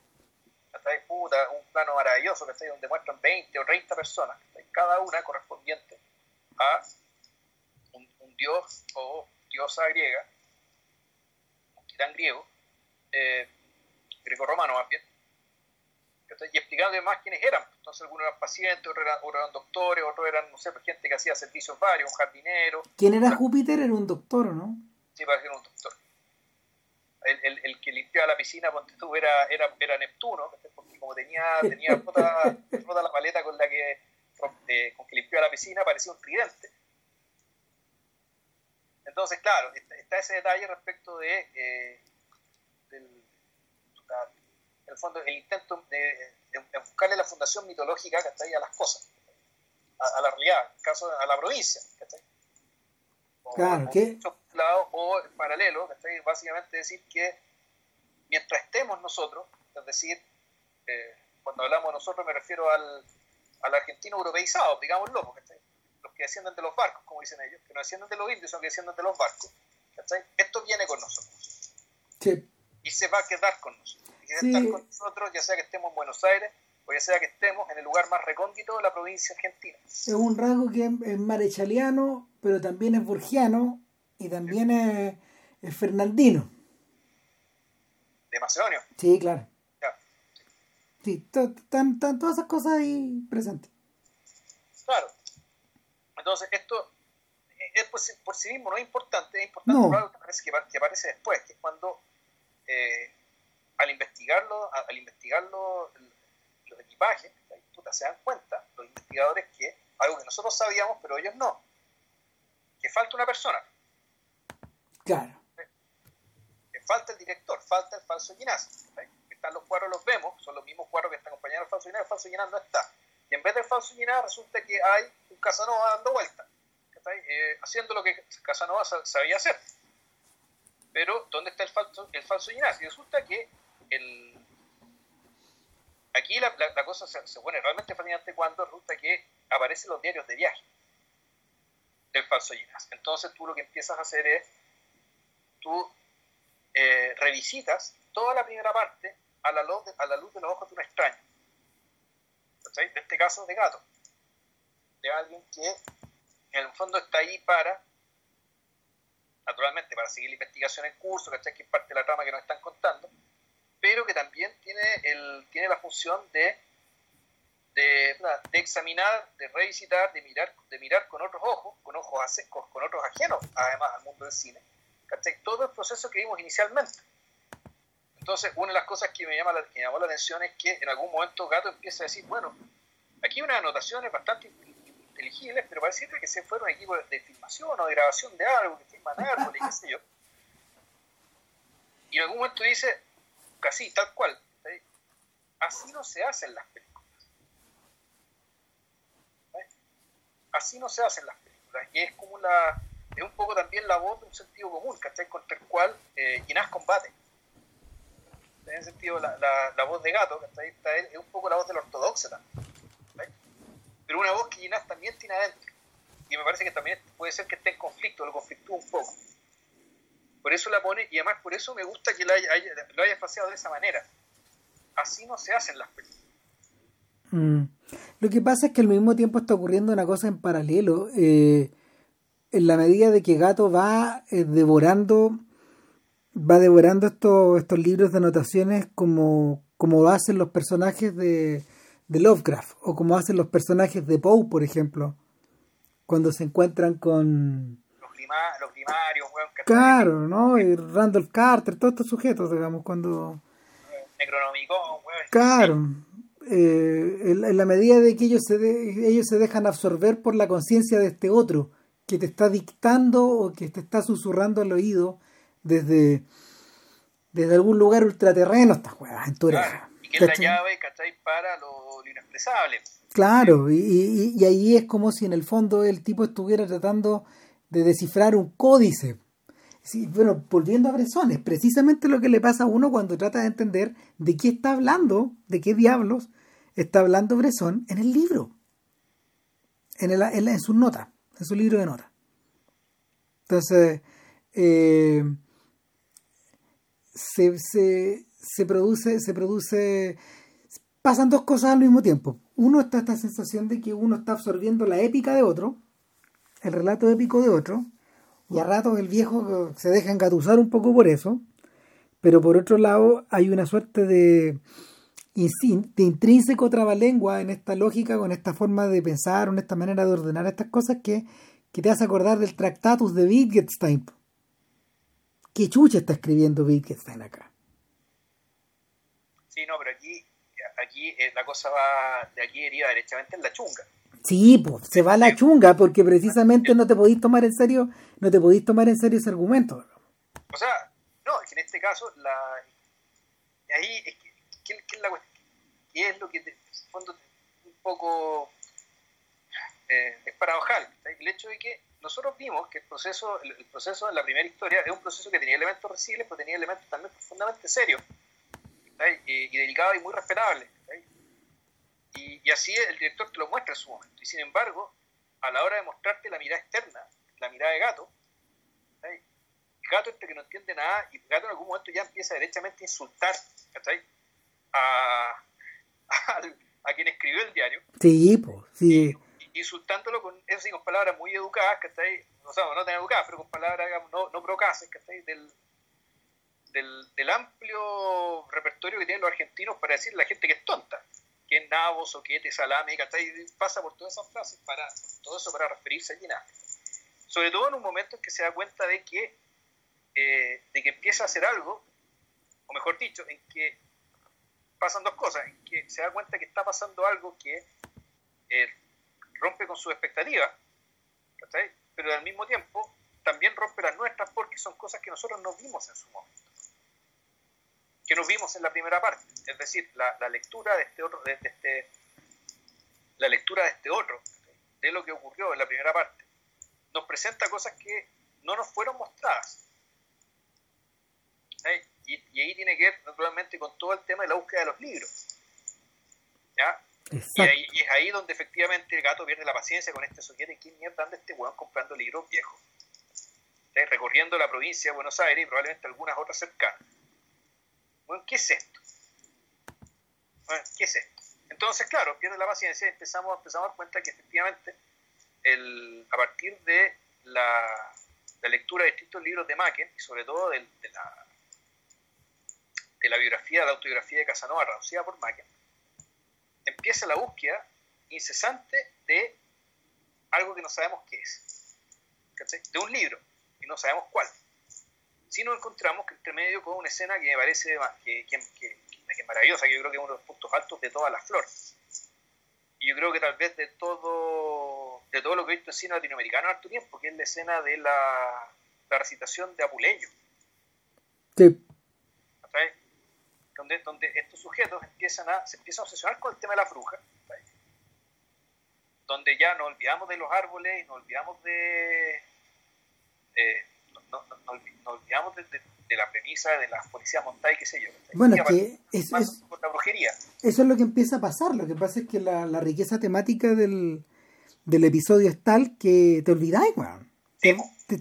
ya quedó atrás, quedó atrás esto, quedó atrás esto otro y esto otro. Y en ese sentido yo creo que está mucho mejor logrado eh, ese efecto, que es lo que, era el efecto también que a uno lo alucinaba de historia extraordinaria, está mucho, mucho mejor logrado aquí, que es la historia de, eh, de las espías, porque la, la historia de las espías necesitaba tener un dejo que era romántico o post-romántico, que acá no existe, del cual, del cual esta sección está libre, en el fondo.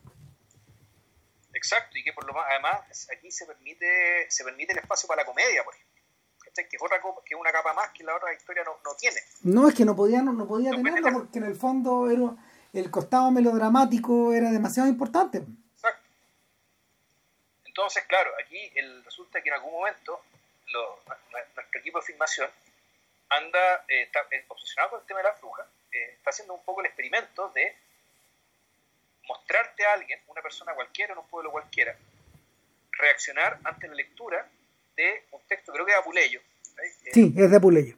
Sobre, eh, sobre brujería. Y cómo se describía lo que eran las brujas en el mundo greco-romano, que eran básicamente mujeres caníbales que comían, eh, que comían cadáveres o que mataban gente para comérselas. Es el contenido de la brujería en aquel entonces. No, no, son exactamente las mismas brujas de Macbeth ni, ni, las de Shakespeare, ni no, no está emparentado, de cierta manera, sí, pero tiene un contenido distinto. Y, ahí tú lo que tienes es la voz de Ginás leyendo este fragmento a Apuleyo y, eh, y esta, esta, esta, señora, que no sé si es una actriz de verdad o es una persona que realmente vive en la provincia, que, cuyo rostro empieza a cambiar a medida, mirando la cámara, a medida que le están leyendo eh, estos fragmentos. Aparte es una escena particularmente aparentemente simple en su ejecución.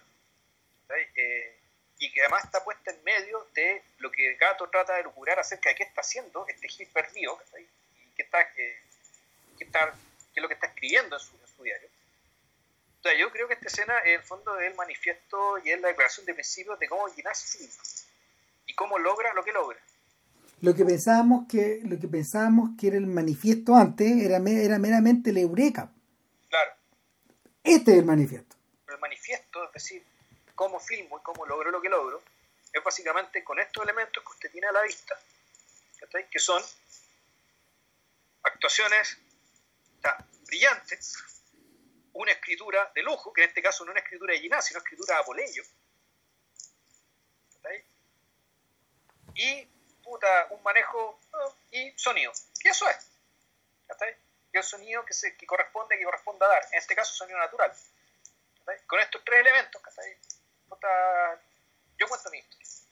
Sí, el... Es llegar, por, es llegar al mundo de la aventura, que lo habíamos comentado en el podcast pasado, por la puerta contraria. Claro, de la no acción. Exacto, y de y, volver a Dumas, porque en el fondo el máximo momento de la aventura es el momento, es el momento en que eh, eh, Humberto Dantes, ¿cómo se llama? Edmondo, Edmond Dantes eh, escucha, escucha al otro lado de la pared a la bate Faría. Escucha un ruido, ¿cachai? Ese es el germen de la aventura. No, no, no, ni siquiera el otro precisa estar contigo.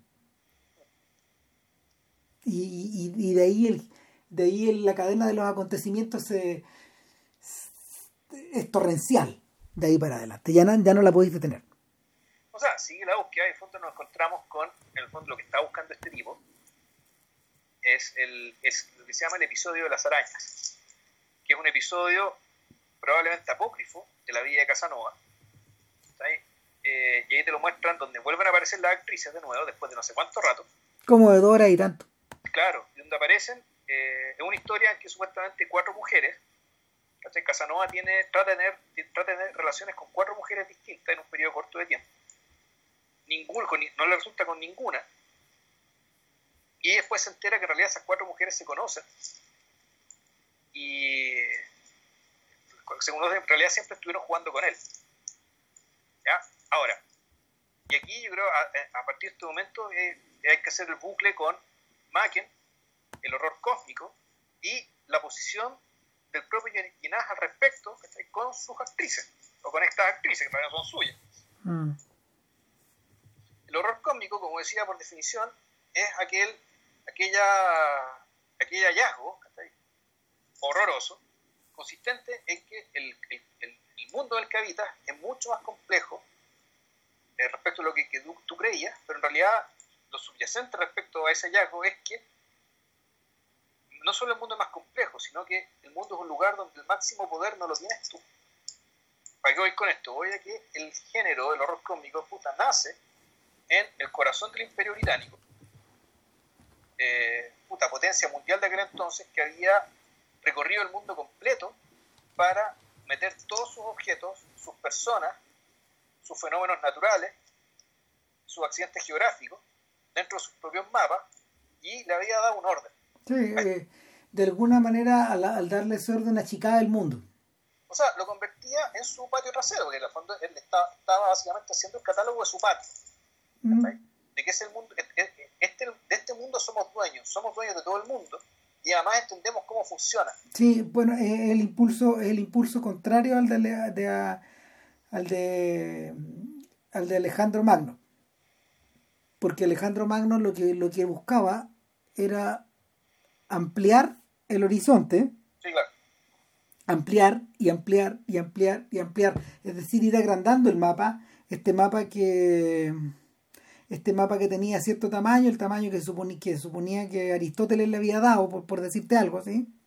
Y que, y que le enseñaba a estos cabros chicos en, Macedonia, eh, pero eh, efecto de eso es que el mundo se volvía eh, el mundo se volvía inalcanzable el mundo se volvía gigantesco y mientras más mientras más avanzaba mientras más avanzaba con las tropas el horizonte se alejaba más y más no aparte que además efectivamente los medios de desplazamiento eran mucho más lentos más complejos pero además Alejandro tenía al menos si hacemos caso al retrato que hacía Stondel, el podcast que hicimos, por lo demás, él lo que quería era agrandar la mirada también y, él transformarse con aquello que iba a encontrar. En cambio, el imperio británico era, al revés. Era al revés. Era, en cierto medio, eh, hacer de todo el mundo, o todo el mundo de ellos mandaban, hacer una pequeña Inglaterra o transformarlo o amplificarlo en la medida de lo posible. A través de distintas instituciones, entre ellas la masonería el, pero, eh, pero, el resultado y el supuesto a la vez de esta conducta es que el mundo es grande, pero a esta altura ya lo conocemos, lo entendemos, lo manejamos, lo controlamos, y está consagrado y canonizado en nuestras enciclopedias. Bueno, sucede que en el mismo, en el mismo imperio, digamos, que está ahí, empieza, empieza a surgir un género respecto de que, eh, que en fondo reacciona contra esa convicción. Eh, dándole, en, en realidad uno podría entenderlo también, que le está dando un correlato fantástico a una, a, al menos dos rebeliones que estaban ocurriendo en el seno del imperio respecto de este dominio. Por una parte, los movimientos obreros, es decir, disputándole, disputarle la hegemonía del poder a quienes habían, habían liderado la, la, construcción imperial del imperio británico. Básicamente intereses comerciales. Eh, y por otra parte, el sufragismo. en el fondo, la exigencia de las mujeres de tener eh, poder ahora y poder votar. Entonces, el, el, horror cósmico de gente como Macken, y después Lovecraft, Sheridan Le Fanu y un montón de escritores generalmente eh, o británicos o anglófonos, venía, venía como reacción respecto de, una hegemonía. La hegemonía del hombre blanco. Cuando digo hombre blanco, pues es hombres, también es los blancos sobre no blancos, hombres sobre mujeres. Entonces, claro, eh, Macken es uno de los, de, uno de los escritores que, de fondo que, le, inauguraron este, este, este, esta manifestación eh, literaria de este malestar. Tal vez, tal vez ni siquiera pretenderlo así él mismo. Eh, entonces, bueno, eh, Ginás, el verdadero Ginás, eh, monta toda esta historia a partir de, creo yo, de que, bueno, Macken se hizo cargo de la biografía y en algún momento tradujo la biografía de, eh, de Casanova, la autobiografía de Casanova. Que todo esto es un libro que es como de unas 2.500 páginas más o menos. Ahora, lo que yo no sé es si es que este episodio de las arañas es real o lo inventó Ginás. Oh, no sé si estamos dispuestos a sentarnos a buscarlo, digamos, pero lo que yo creo que no. Yo, creo que todo acá en el terreno del apócrifo y ahí Ginás vuelve a, mm, a pisar el mundo Borges, digamos. Claro, puede ser. Bueno, si algún día te, pilláis con Ginás, ¿cachai? Puta, pregúntale. El, eh, pero el fondo es, eh, ¿y esto qué tiene que ver con Casanova? Bueno, yo creo que aquí el falso Ginás, eh, perdón, eh, Ginás con su, con su historia apócrifa, o si es que esta historia es realmente de, es realmente de Casanova, aquí nos metemos en el terreno Sofía Coppola, digamos, respecto de cómo la aristocracia efectivamente es la vanguardia, la vanguardia de todo. Mm. Eh, uno podría entender la historia de las arañas de, que le pasó a Casanova como los primeros ejemplos de horror Es decir, de un hombre que tenía el intelecto, la fortuna, las conexiones, la belleza física, para creer con buena razón de que el mundo le pertenecía y particularmente las mujeres del mundo le pertenecían. En mm. realidad, efectivamente, el género femenino era en general su coto de casa, su lugar de esparcimiento. Y resulta que en esta historia de las arañas nos encontramos con que el, el coto de casa tiene vida propia. Y tiene una vida y tiene, y tiene no solo una vida, tiene unos códigos, unos saberes que él no puede manejar, por lo tanto el juguete es él. El poder no lo tiene él. Cuando, cuando Gato se da cuenta de esto, o sea, lee esto, se encuentra con el tema de la historia de las arañas, él no piensa nada de esto. Todo esto está para que lo pensemos nosotros. Pero sí ocurre algo extraordinario, es que lo llaman por teléfono y le dicen que el, falso Ginás, el quinto miembro del auto, apareció. Él escribe a Smith rápidamente, aquí tenemos un código 4, que ya es una cuestión ya en la cagada de la cagada, algo pasó, no se sabe qué. Eh, y cuando va a investigar el asunto, pasa el auto negro con música tecno, el auto de la bruja, y lo atropella. Ahora, ¿qué tenemos aquí? La primera pregunta es, si el quinto, eh, si, Ginás, ah, si el falso Ginás aparece, entonces, ¿quién carajo era Casanova? El Casanova falso que estaba en el manicomio. Sí. ¿Se te ocurre la respuesta, Ram?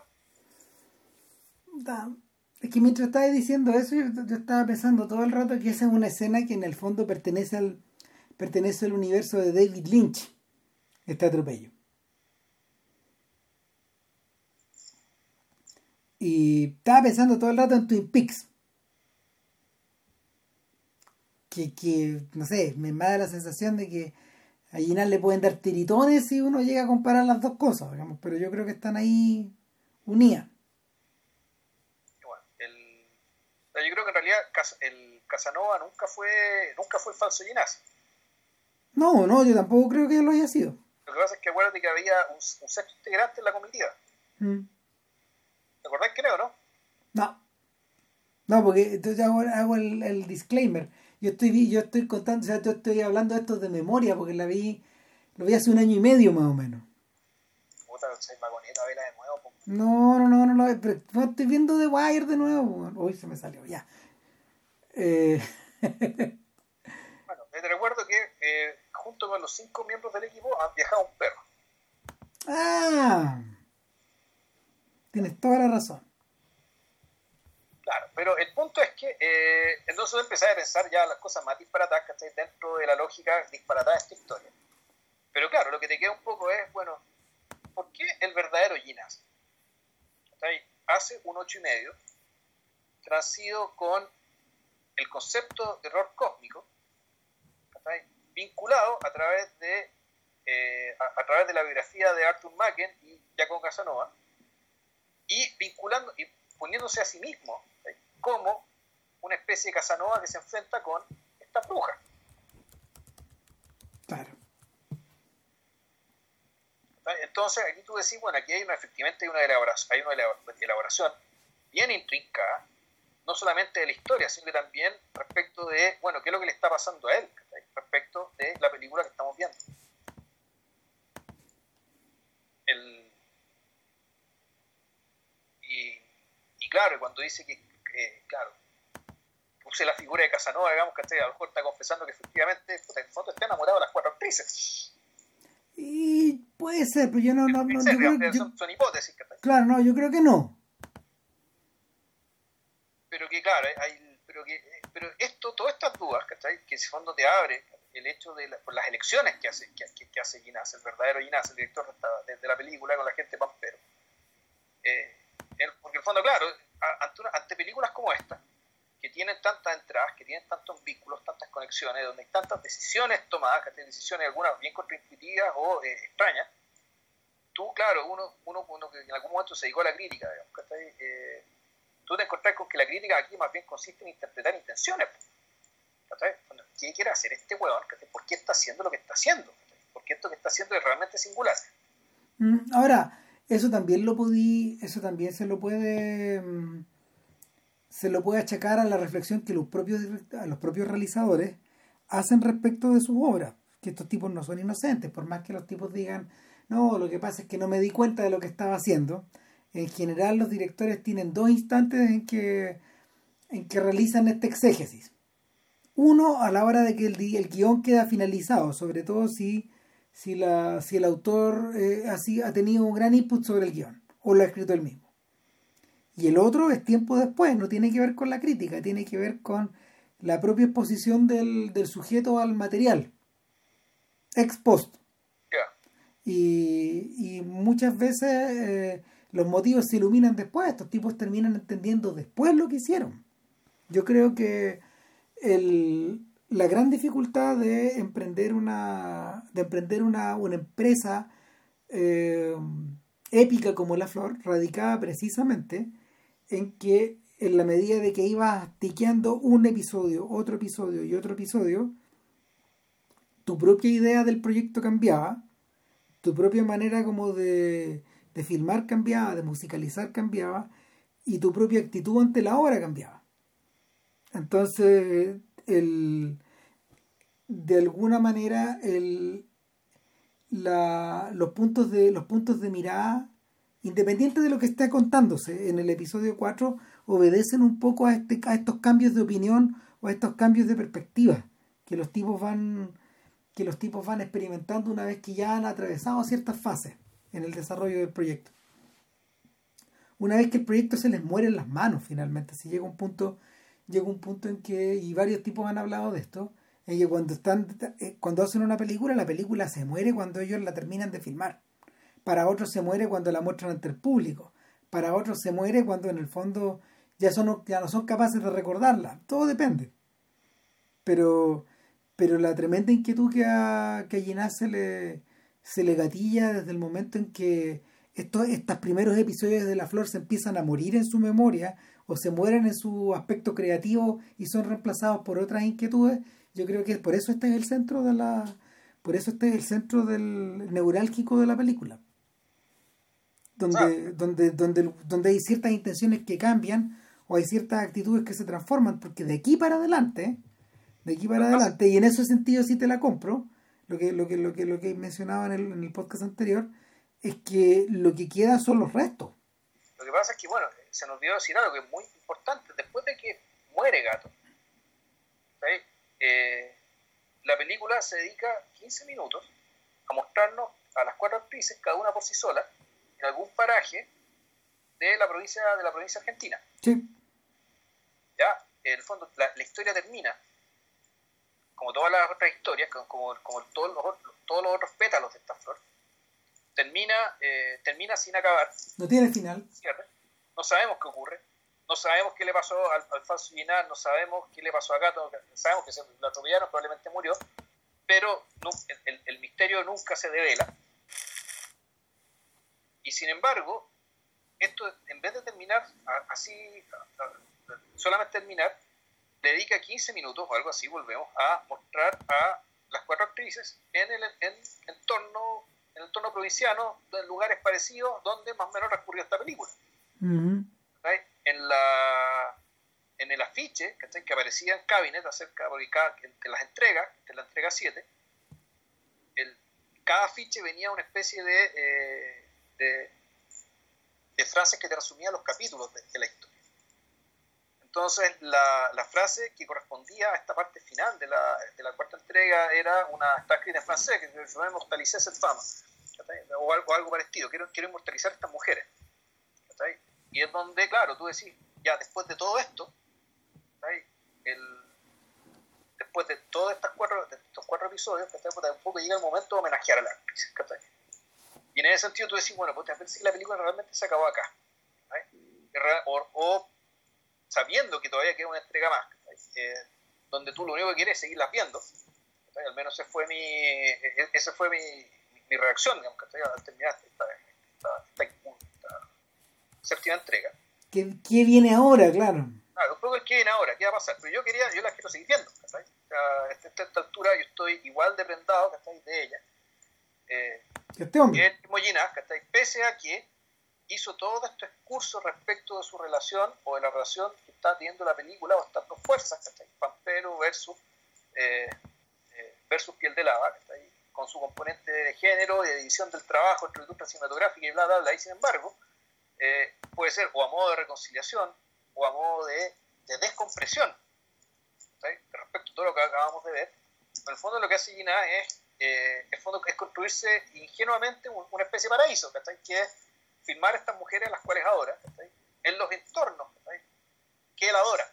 Porque no las filmó en Buenos Aires, no las filmó, digamos, en su entorno natural, no, las filmó en el entorno del pastel, en los mm. lugares que Ginás ama, y aplicando muchas veces el, el eureka de la figura humana con el árbol, con la naturaleza, con el matorral, o con un puente, o con lo que sea, cuando generando aquí el diálogo, el, diálogo entre cuatro, entre el objeto, el objeto animado, puede ser un árbol, puede ser un puente, la actriz, Ginás y nosotros. El, el, la intención es más o menos similar a... El, es el momento donde Ginás se encuentra con Dandy Warhol, el cineasta.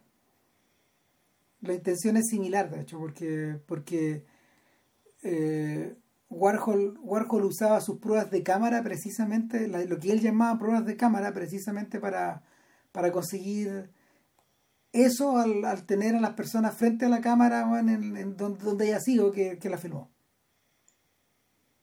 Frecuentemente en The Factory, que era, que era como el era como la bodega o la oficina que él utilizaba para, para trabajar, pero la gente que iba de visita en este caso, claro, la, voluntad de Warhol era, era crear fotografías móviles, devolvernos al principio. En el caso de en el caso de Giná es como llegar hasta el final y, hacia el final te encontráis con la abstracción. por eso es que ya después de esto, esto, esto ya realmente para mí es como una apoteosis respecto de lo cual la, la película, lo que viene a ser el, la última entrega. Ya no puede seguir, pues. O sea, es, en el fondo, y aquí puta va a salir de la pantalla y me va a sacar la cresta, como en el aro, digamos, ¿cachai? Eh, es como una serie, ¿cachai? Que en el penúltimo capítulo, la serie, la serie, la serie que funciona con temporadas, digamos, muchas veces lo realmente importante pasa en el penúltimo capítulo. Y el último capítulo es para hacer una especie de cierre, digamos, dejarte, dejarte respirar. Atar los cabos sueltos. Eh, exactamente, atar los cabos sueltos, los, cabos secundarios sueltos. Por lo esencial, lo, que realmente eh, lo que realmente tiene que ocurrir para que todo el relato tenga su sentido, que ocurre en el penúltimo capítulo, no en el último. Mm. El, entonces, claro, ¿qué pasa en el último capítulo? En el último capítulo uno podría decir que efectivamente se, se hace carne lo que dijimos al principio, el agotamiento llegó a tal que el quinto episodio tiene que ser, el, efectivamente, el, quinto episodio tiene que ser sin ella. Y efectivamente no está en ella, lo que genera una gran decepción. Y donde, pero donde además la, la, ausencia de ella, sin, embargo, se, eh, es una ausencia, es una historia que no tiene, que es en blanco y negro y que no tiene sonido. Es decir, sin ella no hay sonido, no hay color uno podría incluso interpretar que esta historia del de, Parque de la Campaña, que la historia de Jean Renoir, donde fondo son dos personajes femeninos dos personajes masculinos que la quieren seducir, originalmente ellas iban a actuar. Porque, al menos en la, en, la introducción que hace Ginás al principio, al principio de la película, hace, hace, 15 horas, hace, hace 6 años, claro, eh, decía que ellas iban a actuar en las seis historias lo dijo explícitamente al principio. Sin embargo, llega el momento en que aparece la quinta historia y la quinta historia ya no actúa. La razón no la conozco. Si algún día habláis con Ginás, pregúntale. Tal vez yo incluso, incluso llegué a aventurar que a lo mejor ellas también tenían que interpretar los personajes masculinos. En el fondo que el cuarteto iba a ser interpretado por ellas. Y puede ser. Ya sea como personaje masculino o una historia léfica. Puede ser porque el no, yo creo que personajes masculinos. De hecho, ellas tienen una obra que se llama Petróleo, que yo vi. Sí, claro. Las cuatro son, las cuatro son de hombres. Que, que, en el fondo a partir de la a partir de la masculinidad del, del exceso del exceso de masculinidad argentino. O del exceso de masculinidad que alguna que algunos trabajos exigen. Y, y, claro todo, toda la comicidad proviene de, de, de que eh, estos sujetos que trabajan en una plataforma petrolera em, una noche una, una, una, noche donde ya donde, la, donde las relaciones humanas colapsaron y todo se va todo se va al carajo todo se va un poco al borde eh, uno de ellos se viste de mujer y finalmente todos terminan vestidos de mujer pero pero el no, no es una pulsión gay sino que es una pulsión es una pulsión, como se llama? Que tiene que ver con el drag. Que tiene que ver, claro, con, con, el, con, el, con el vestirse del otro género. O sea, y, y dada la circunstancia que me estáis contando, esto es más bien una fuga. Sí. Ah, es, arrancarse un algo, digamos, porque básicamente la realidad, la realidad se está volviendo insoportable. Sí, es, sobre eso. Claro, y resulta que la sexta historia, en cambio, eso como lo conversamos en, la, en el episodio anterior, esta historia más bien parece el, encapsulamiento de todo esto. Es ya, tú cierras esta historia, cierras esta experiencia convirtiéndola en una postal, convirtiéndola en, un objeto que se ve distinto. Y de ahí, de ahí el gesto que es bien extraño, esto de, de, que lo que se filma después se proyecta en, una piel de vaca, y eso es lo que nosotros vemos. Son las imágenes filmadas pero proyectada en una superficie que te hace parecer todo borroso, todo difuso, como un recuerdo que se está yendo, mm. como un recuerdo que se va. Y esa es la forma que encontraron de, por una parte, como decíamos, eh, Escapar. Cerrar, este largo capítulo, por una parte, y segundo, dar el pie a la escena de crédito más largo de la historia del cine. Supongo que todavía no puedo creer, que yo creo que el, son como 30, 35 minutos. No, no, son 40 minutos. Ah, mierda. 40, 46 minutos, los vivimos. Adentro del cine. No de la cagada. Claro. Entonces, bueno, volvemos. La, como la, yo creo que para mí esa es la lectura, esa lectura del, de, la, de, la, flor como resultado, y entendiendo que esto es, eh, que todo esto se trata de, la, de una relación entre una persona o un grupo de personas con otro grupo de personas. Mm. Y, eh, y eso también eh, eh, coincidiendo, o haciendo coincidir con el, la intención de, eh, de filmar o de, de desplegar los talentos de un grupo particular de actrices. Pero eso va teniendo problemas, va teniendo desarrollo y eso es lo que termina resultando en, en esta película tan particular de tan, de tan larga duración. Sobre la que volveremos en volveremos una tercera en algún un par de meses, O algo así. Sí, claro pero yo creo que esto va a ser más, esto va a ser un podcast mucho menos cabezón, porque yo creo que es una historia mucho más transparente. Es que lo es porque está precisamente apoderada de la sensación de la aventura. Sí. En cambio esta otra no, porque esta otra era, era la exégesis. Tiene eso, pero es unas cuantas cosas más. No, claro, tiene ribete epistemológico. Había, había que trabajarla así. Bueno, dicho esto, ¿qué hacemos después? porque yo le sugería a Vilches que hiciéramos Kiss Me Deadly de Robert Aldrich, pero está topando con el borde canónico. No, no es lo suficiente. Yo, yo hace como 10 años, 12 años que no la veo, entonces a mí me parece que la película está bien. Hay cierta histeria que hay por detrás que es la que más me gusta. La otra posibilidad, bueno, es que, bueno, que, que hagamos un noir, pero que elijamos. Mira, no tenemos por qué decirlo ahora. No. Y en el peor de los casos, hacemos el episodio Puta, ya. Ah. Ya, loco. Ya, eh, ¿qué hora es? Puta, dos horas, y, dos horas y un minuto después de que empezamos. Tarde que la chucha. 20 para la una. Ya, comida a la guagua. Ya, sí, bueno, ya. Ya. Sería todo un abrazo, un abrazo hermano, Puta, saludo a todos los, a todos los auditores, a quienes nos han mandado mensajes, ya sea a través de Twitter o que han, pegado cosas en, ahí en SoundCloud. Eh, muchas gracias por la paciencia, como siempre. Y bueno, que estén muy bien. Cuídense. Chao.